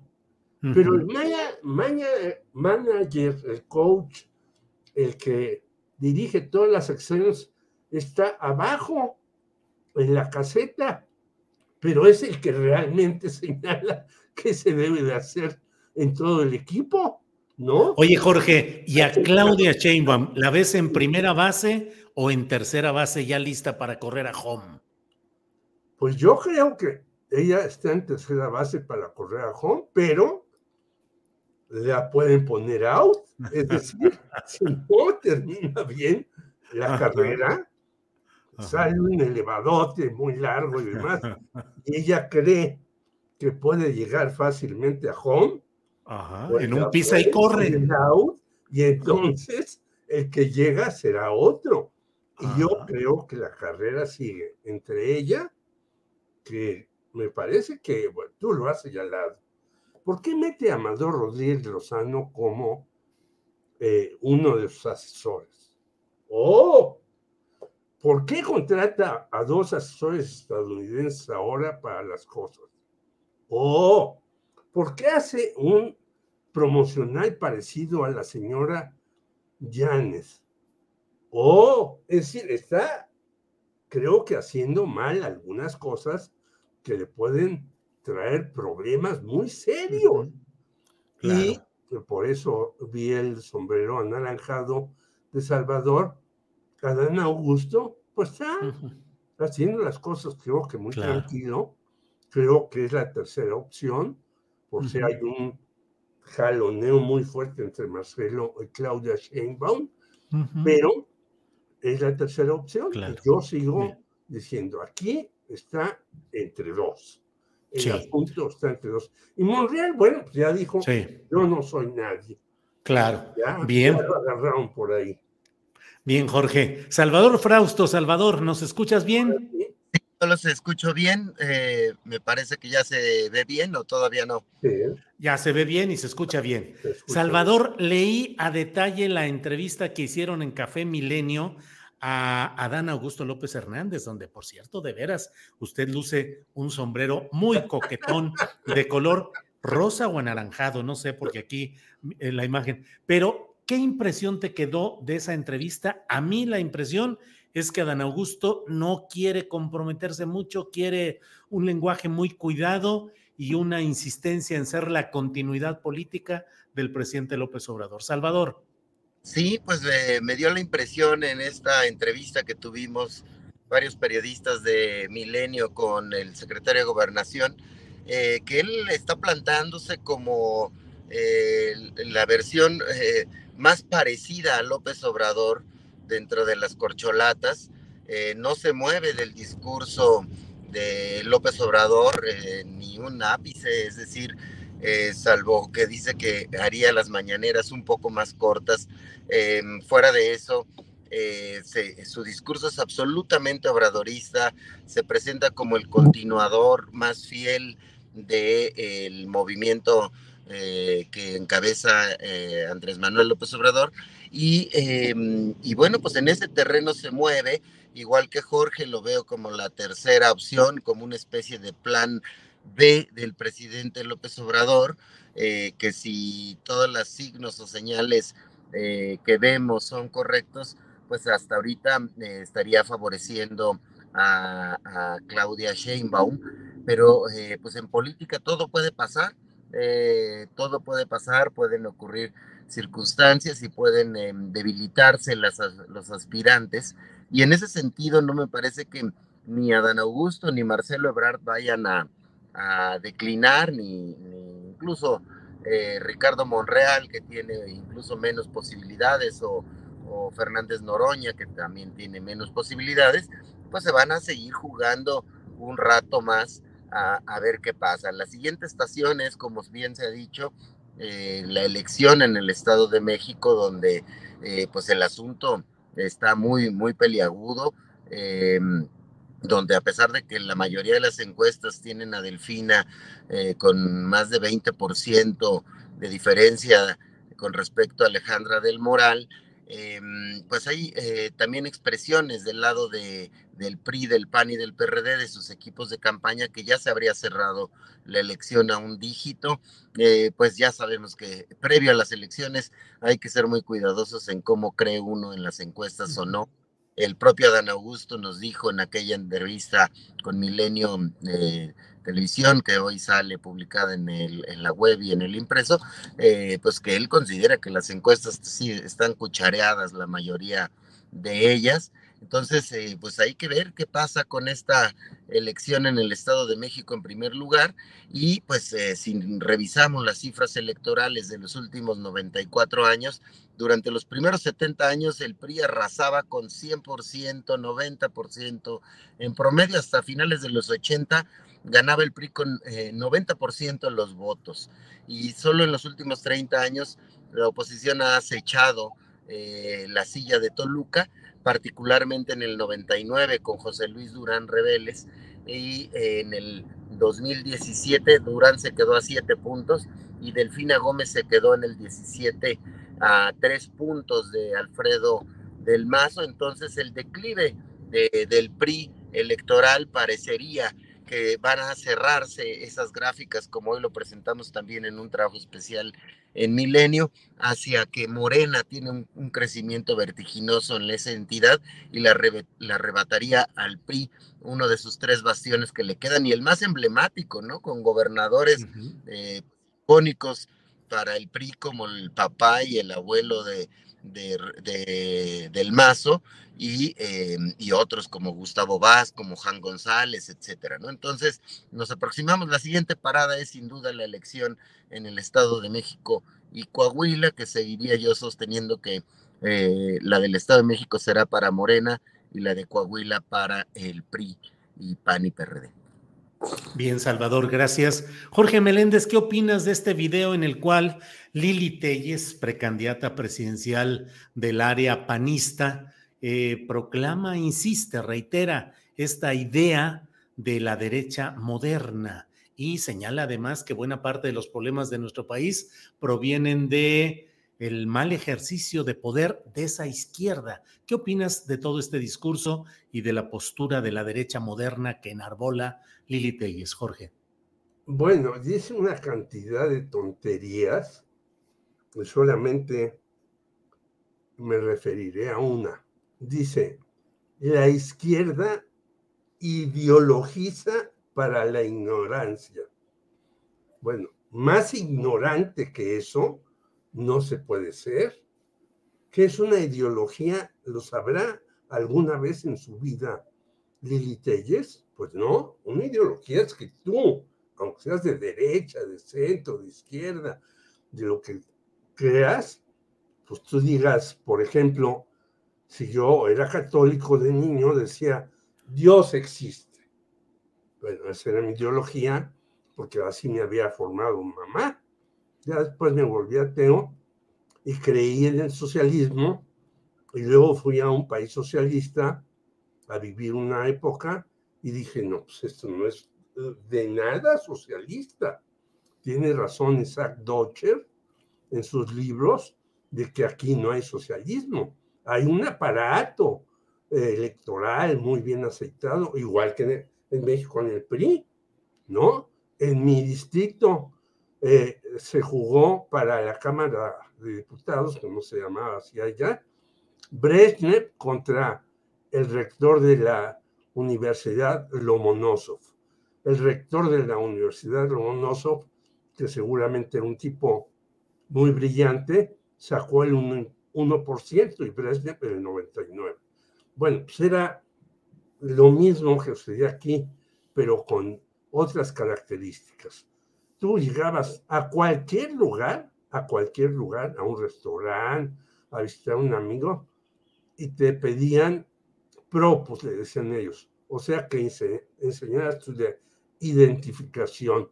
Pues era un régimen represivo ese, hay que decirlo, yo lo dije desde allá, me hicieron correr el partido y luego, pues, eh, mejor disolvieron al partido que eso.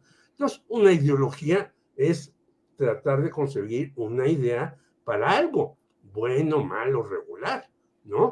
Entonces, que diga esto esta señora y luego que diga que la derecha hace emprendedores a las personas, bueno, eso tiene muchos años que lo dicen los señores del neoliberalismo y una bola de tonterías, pero lo que me parece es que hasta Calderón dice, bueno, si es una tonta, pero dice una serie de cosas.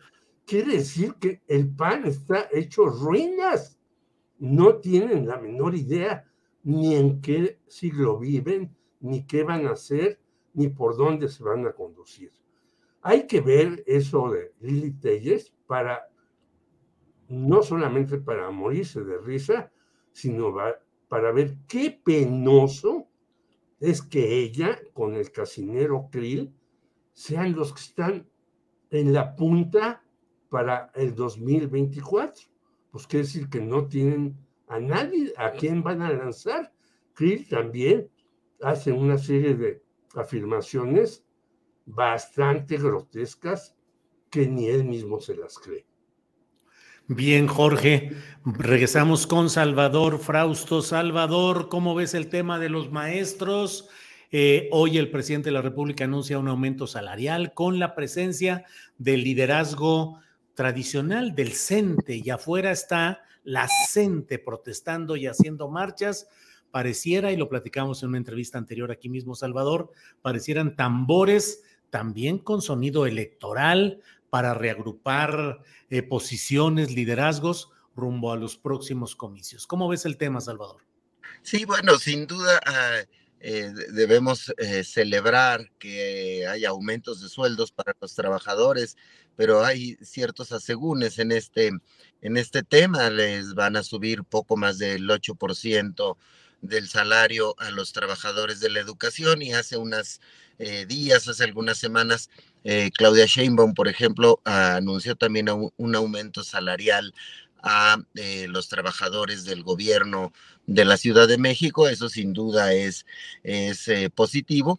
Pero en el caso de los eh, sindicatos, pues lo que hay que ver es que no se ha terminado de mm, desenquistar, de quitar a los líderes Em, que abusan de los presupuestos que tienen los sindicatos y me parece que es uno de los grandes pendientes de esta administración el, el tema de los sindicatos. Ya en alguna otra ocasión publicábamos, platicábamos por aquí eh, mismo en este espacio el, eh, aquella foto del primero de mayo, ¿no? De los em, líderes sindicales veteranos que siguen siendo los mismos y que eh, pues tienen unos gastos tremendos, que se han enriquecido profundamente y que, pues, eh, pues sí, no, no dudamos que son quienes tienen el control de los trabajadores y, perdón, no se ha podido eh, democratizar de manera plena, salvo en ciertos eh, pequeños espacios que tienen que ver más con empresas grandes tipo automotrices, que se ha logrado em, democratizar o poner a elecciones em, limpias o claras transparentes eh, las dirigencias de los sindicatos. Entonces, em, sí, ahí veo con preocupación ese tema. Y a la par me gustaría referirme brevemente al tema de Lili Telles. Eh, Súper lamentable eh, ver que Lili Telles tiene uno de los discursos un poco más articulados en este caso de la derecha moderna versus la izquierda eh, eh, populista que, la critica con argumentos pues muy simplistas como el propio Felipe Calderón dice, pero no veo ningún otro líder del, del PAN proponiendo un discurso articulado. ¿Cómo le haría falta al Partido Acción Nacional dirigentes como, por ejemplo, Carlos Castillo Peraza, que pudiera generar, o Luis H. Álvarez, algún tipo de, eh, de discurso más articulado de la derecha que pudiera explicar cuáles son los planteamientos de la derecha. Yo recuerdo cuando el presidente López Obrador eh, definió a su gobierno como humanista y ese es uno de los principios históricos eh, muy desarrollado dentro de la, del panismo. Ni Marco Cortés ni nadie salió a tratar de, defender que el PAN ha planteado eh, como uno de los principios de la democracia cristiana, em, el humanismo como uno de sus principios importantes, básicos. Entonces no hay discurso articulador, inteligente, intelectual desde la derecha mexicana y en cambio un personaje que no seguramente no tiene ninguna formación intelectual como Lili Telles eh, viene a ponernos un discurso pues básico, eh, simplón, pero por lo menos eh, está teniendo un, una avanzada ingenua de, por dónde debería articularse la derecha mexicana. Entonces, sí, pues vi con mucha preocupación y, también con interés el discurso de Lili Telles, que además compara en la izquierda populista, dice, vamos al barranco tipo Cuba, Venezuela, incluso incluye Argentina.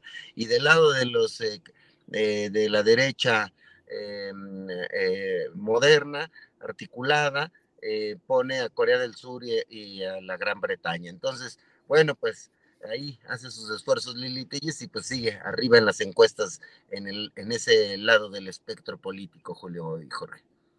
Gracias, Salvador. Jorge Meléndez, ¿hay espacio eh, eficaz y con probabilidades de triunfo para una ultraderecha o una derecha moderna como la que plantea Lili Telles, que en el fondo es eh, la continuidad de las ideas de Vox de España y de algunos líderes latinoamericanos de esa derecha a la extrema, que es eh, lo que hoy está planteando esta señora, Jorge?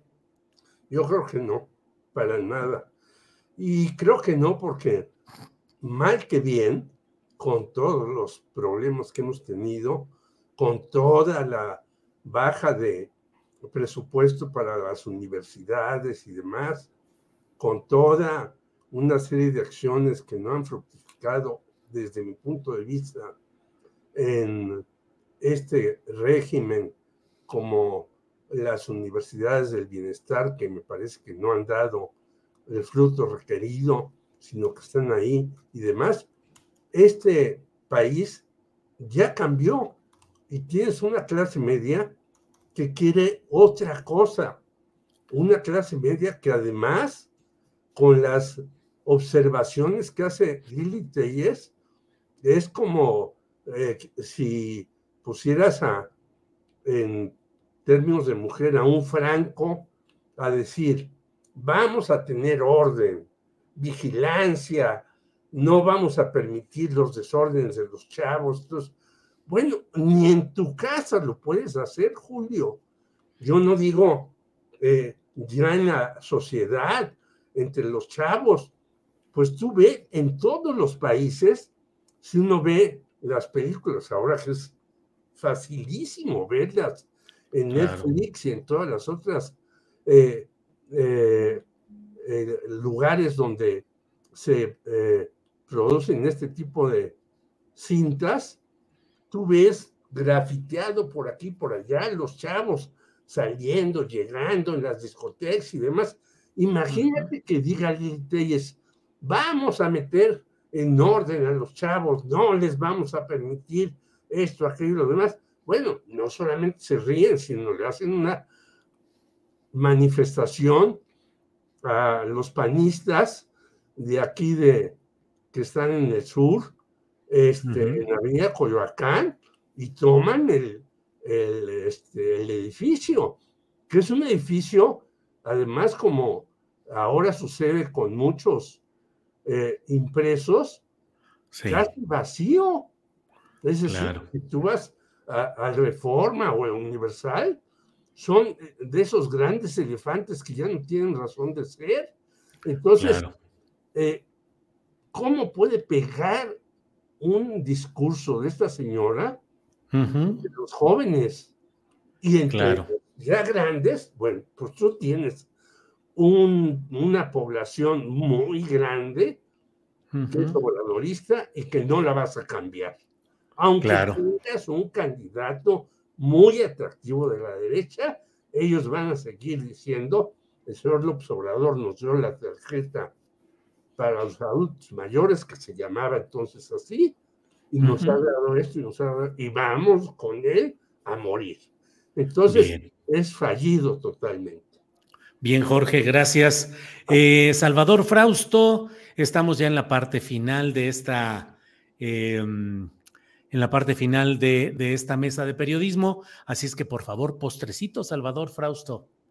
Sí, bueno, sobre este mismo asunto, yo pienso que veo en algunos eh, dirigentes de la derecha, de concretamente del, del PAN y del PRI, y del PRD ya cierta mm, resignación sobre la elección eh, presidencial y me parece que tendrían que, eh, mm, que están tratando de buscar consolidar su 30% eh, y que ese discurso mm, de Lili Telles de tratar de, de dirigirse a, al antiobradorismo más fuerte o más claro, es para tratar de, no desalentarlo de las urnas, de ir a afianzar ese voto y de tratar de, enarbolar un discurso de que lo importante sería, en todo caso, em, ganar eh, más espacios en el Congreso para que no pasen las reformas obradoristas. Me parece que va a ir por ahí. Es un poco eh, la misma estrategia que siguieron en el 2021 y que pues dan casi por perdido la elección presidencial y se dedicarían a buscar espacios en el Congreso, porque si revisamos las gubernaturas que están en juego en el 2024, también eh, varias de estas, em, pues eh, las encuestas, aunque falta mucho tiempo, eh, tienen adelante a, Morena, que tiene ya, Morena y sus aliados tienen ya 22 gubernaturas, y no eh, estoy, eh, me falta una o me sobra alguna. Eh, 22, sí. 22, eh, Morena y sus aliados, y, em, y viene pues lo, lo de, sumarían al menos una en esta mm, elección del 2023. Entonces, la avalancha obradorista a nivel gubernaturas, es decir, territorios, y a nivel presidencia, orilla a la derecha a buscar em, eh, afianzar su, su 30% a nivel... Bien, Salvador, gracias. Jorge Meléndez, postrecito para ir bajando la cortina de este changarro, Jorge.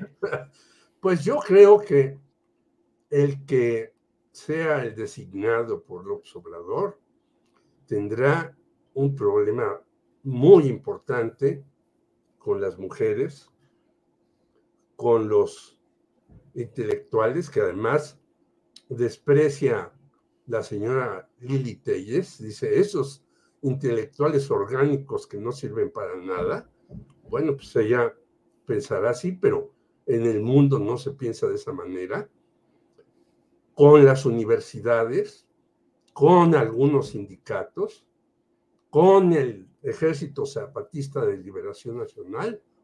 Yo creo que el que sea el que tome el relevo del observador, tendrá que hacer una serie muy, no diría sutil, pero no muy evidente, pero sí muy clara, de que se quiere reconciliar con algunos grupos que ahora el señor López Obrador, pues no los ha tratado muy bien.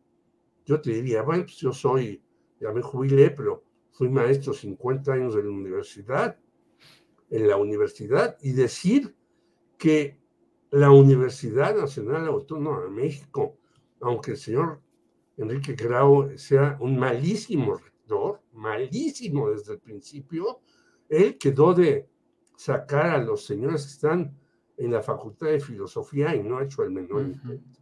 Malísimo rector.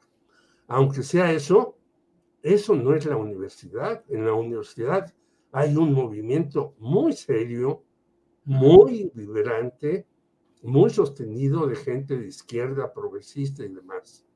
Y así en el feminismo hay, bueno, muchas mujeres que quisieran estar más arropadas por el gobierno, las madres buscadoras de sus hijos. Va, van a quedarse ahí pendientes muy graves que yo creo que hay que solucionar. Y me parece que el próximo candidato tiene que ya estar trabajando muy claramente sobre esos temas en lugar de estar pensando en otra cosa. ¿Quién será el candidato? No lo sé, pero ese tipo de cuestiones tendrá que irlas resolviendo claramente para que no tenga graves problemas en su tránsito en la campaña y cuando tome el poder. Bien, Jorge, pues muchas gracias. Salvador, estamos ya agradeciendo tu presencia, tu participación. Has llegado a buen destino. Así es que gracias, Salvador. Buenas tardes. Buenas tardes, Julio. Jorge, un abrazo. Y el sombrero era rosa. Eso te iba a preguntar exactamente. Sí, ahí se veía rosa, ¿verdad? Sí, pero vi que en la, en la televisión sí eh, coqueteaba con lo, con lo naranja. Ah, bueno, yo lo ¿Y la corbata de qué color era? Era roja, roja. No, se ve la fotografía con los tonos oscuros de trajes y corbatas tradicionales y el único espacio que es diferente es mi querido Salvador Frausto. Gracias, Julio. que estés bien, Salvador. Hasta luego. Hasta luego. Gracias, Jorge Meléndez. Gracias. Que estés muy bien y buenas tardes. Un abrazo a todos los que hacen posible este programa, a ti, a Salvador, eh, a todos los que nos escuchan y nos mandan recados criticándonos o elogiándonos. nosotros hacemos este esfuerzo gracias a ti y justamente para eso, para abrir la discusión, no para cerrarla ni para tener uniformidad en las cosas, sino tratar de que la gente tenga de verdad mayor información al respecto. Gracias. Gracias a ti, Jorge. Hasta pronto. Hasta luego. Gracias. Bueno, son las 3 de la tarde con dos minutos, 3 de la tarde con dos minutos. Vamos con mi compañera Adriana Buentello, que ya está por aquí. Julio, ya de regreso nada más para eh, cerrar este programa, esta emisión de este lunes, 15 de mayo. Comentar, Julio, pues una entrevista brevemente interesante en el Heraldo de México que le hicieron al dirigente nacional de Morena, Mario Delgado, donde eh, dice que pues está por verse esta alianza para el 24 con el Partido del Trabajo y el Partido Verde Ecologista de México, esto luego de la traición de, del Partido de Trabajo y del Partido Verde Ecologista de México en Coahuila. Así que, bueno, también vamos a ver cómo se ponen las cosas rumbo al 24 en este tema de las alianzas. Y una noticia triste, y todavía me sorprende pues esta información, porque obviamente en la Ciudad de México es muy, muy grande y hay eh, pues eh, zonas en donde hay, en donde se dan este tipo de fiestas, este tipo de eventos. En el municipio eh, de Topilejo, en la alcaldía de Tlalpan, se registró una balacera esta pues en la noche de ayer durante la Feria de San Miguel y lamentablemente el titular de la Secretaría de Seguridad Ciudadana en la Ciudad de México, Mar García Harfuch, está dando a conocer esto.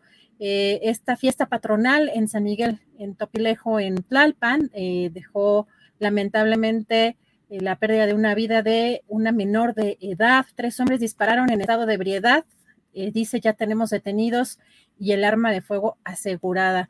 Pues no, no sé, Julio, pero pues sí siguen llamando la atención que sucedan estas cosas que quizá los vemos en, otro tipo de lugares, eh, pero pues en la Ciudad de México, en una zona como en Topilejo, pues se dio esta circunstancia, todavía estas, pues aparentemente qué tradiciones de disparar al aire o de estar, eh, de, tener armas en estas circunstancias y pues donde lamentablemente vemos que pierde la vida una, una menor de edad, Julio.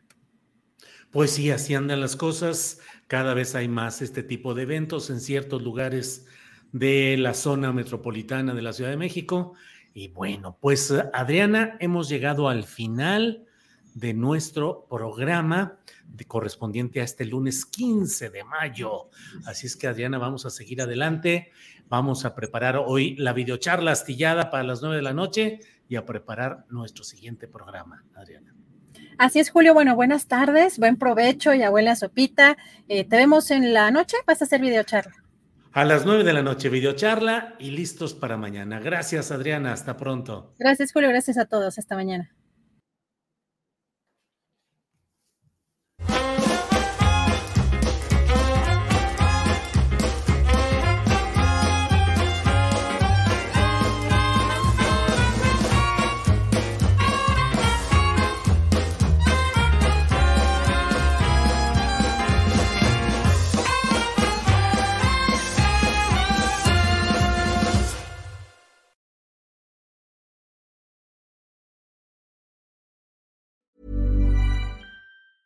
¿Te preocupas por tu familia? Entonces, ¿por qué darles solo huevos ordinarios cuando pueden disfrutar de lo mejor? Eggland's Best, los únicos huevos con ese delicioso sabor fresco de granja, además de la mejor nutrición, como 6 veces más vitamina D, 10 veces más vitamina E y 25% menos de grasa saturada que los huevos regulares, además de muchos otros nutrientes importantes. Así que, dales los mejores huevos. Eggland's Best, mejor sabor, mejor nutrición, mejores huevos.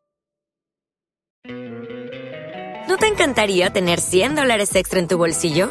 Haz que un experto bilingüe de TurboTax declare tus impuestos para el 31 de marzo y obtén 100 dólares de vuelta al instante. Porque no importa cuáles hayan sido tus logros del año pasado, TurboTax hace que cuenten. Obtén 100 dólares de vuelta y tus impuestos con 100% de precisión. Solo con Intuit TurboTax. Debes declarar para el 31 de marzo. Crédito solo aplicable al costo de la presentación federal con TurboTax Full Service. Oferta sujeta a cambios o cancelación en cualquier momento. Para que te enteres del próximo noticiero, suscríbete y dale follow en Apple, Spotify, Amazon Music, Google o donde sea que escuches podcast.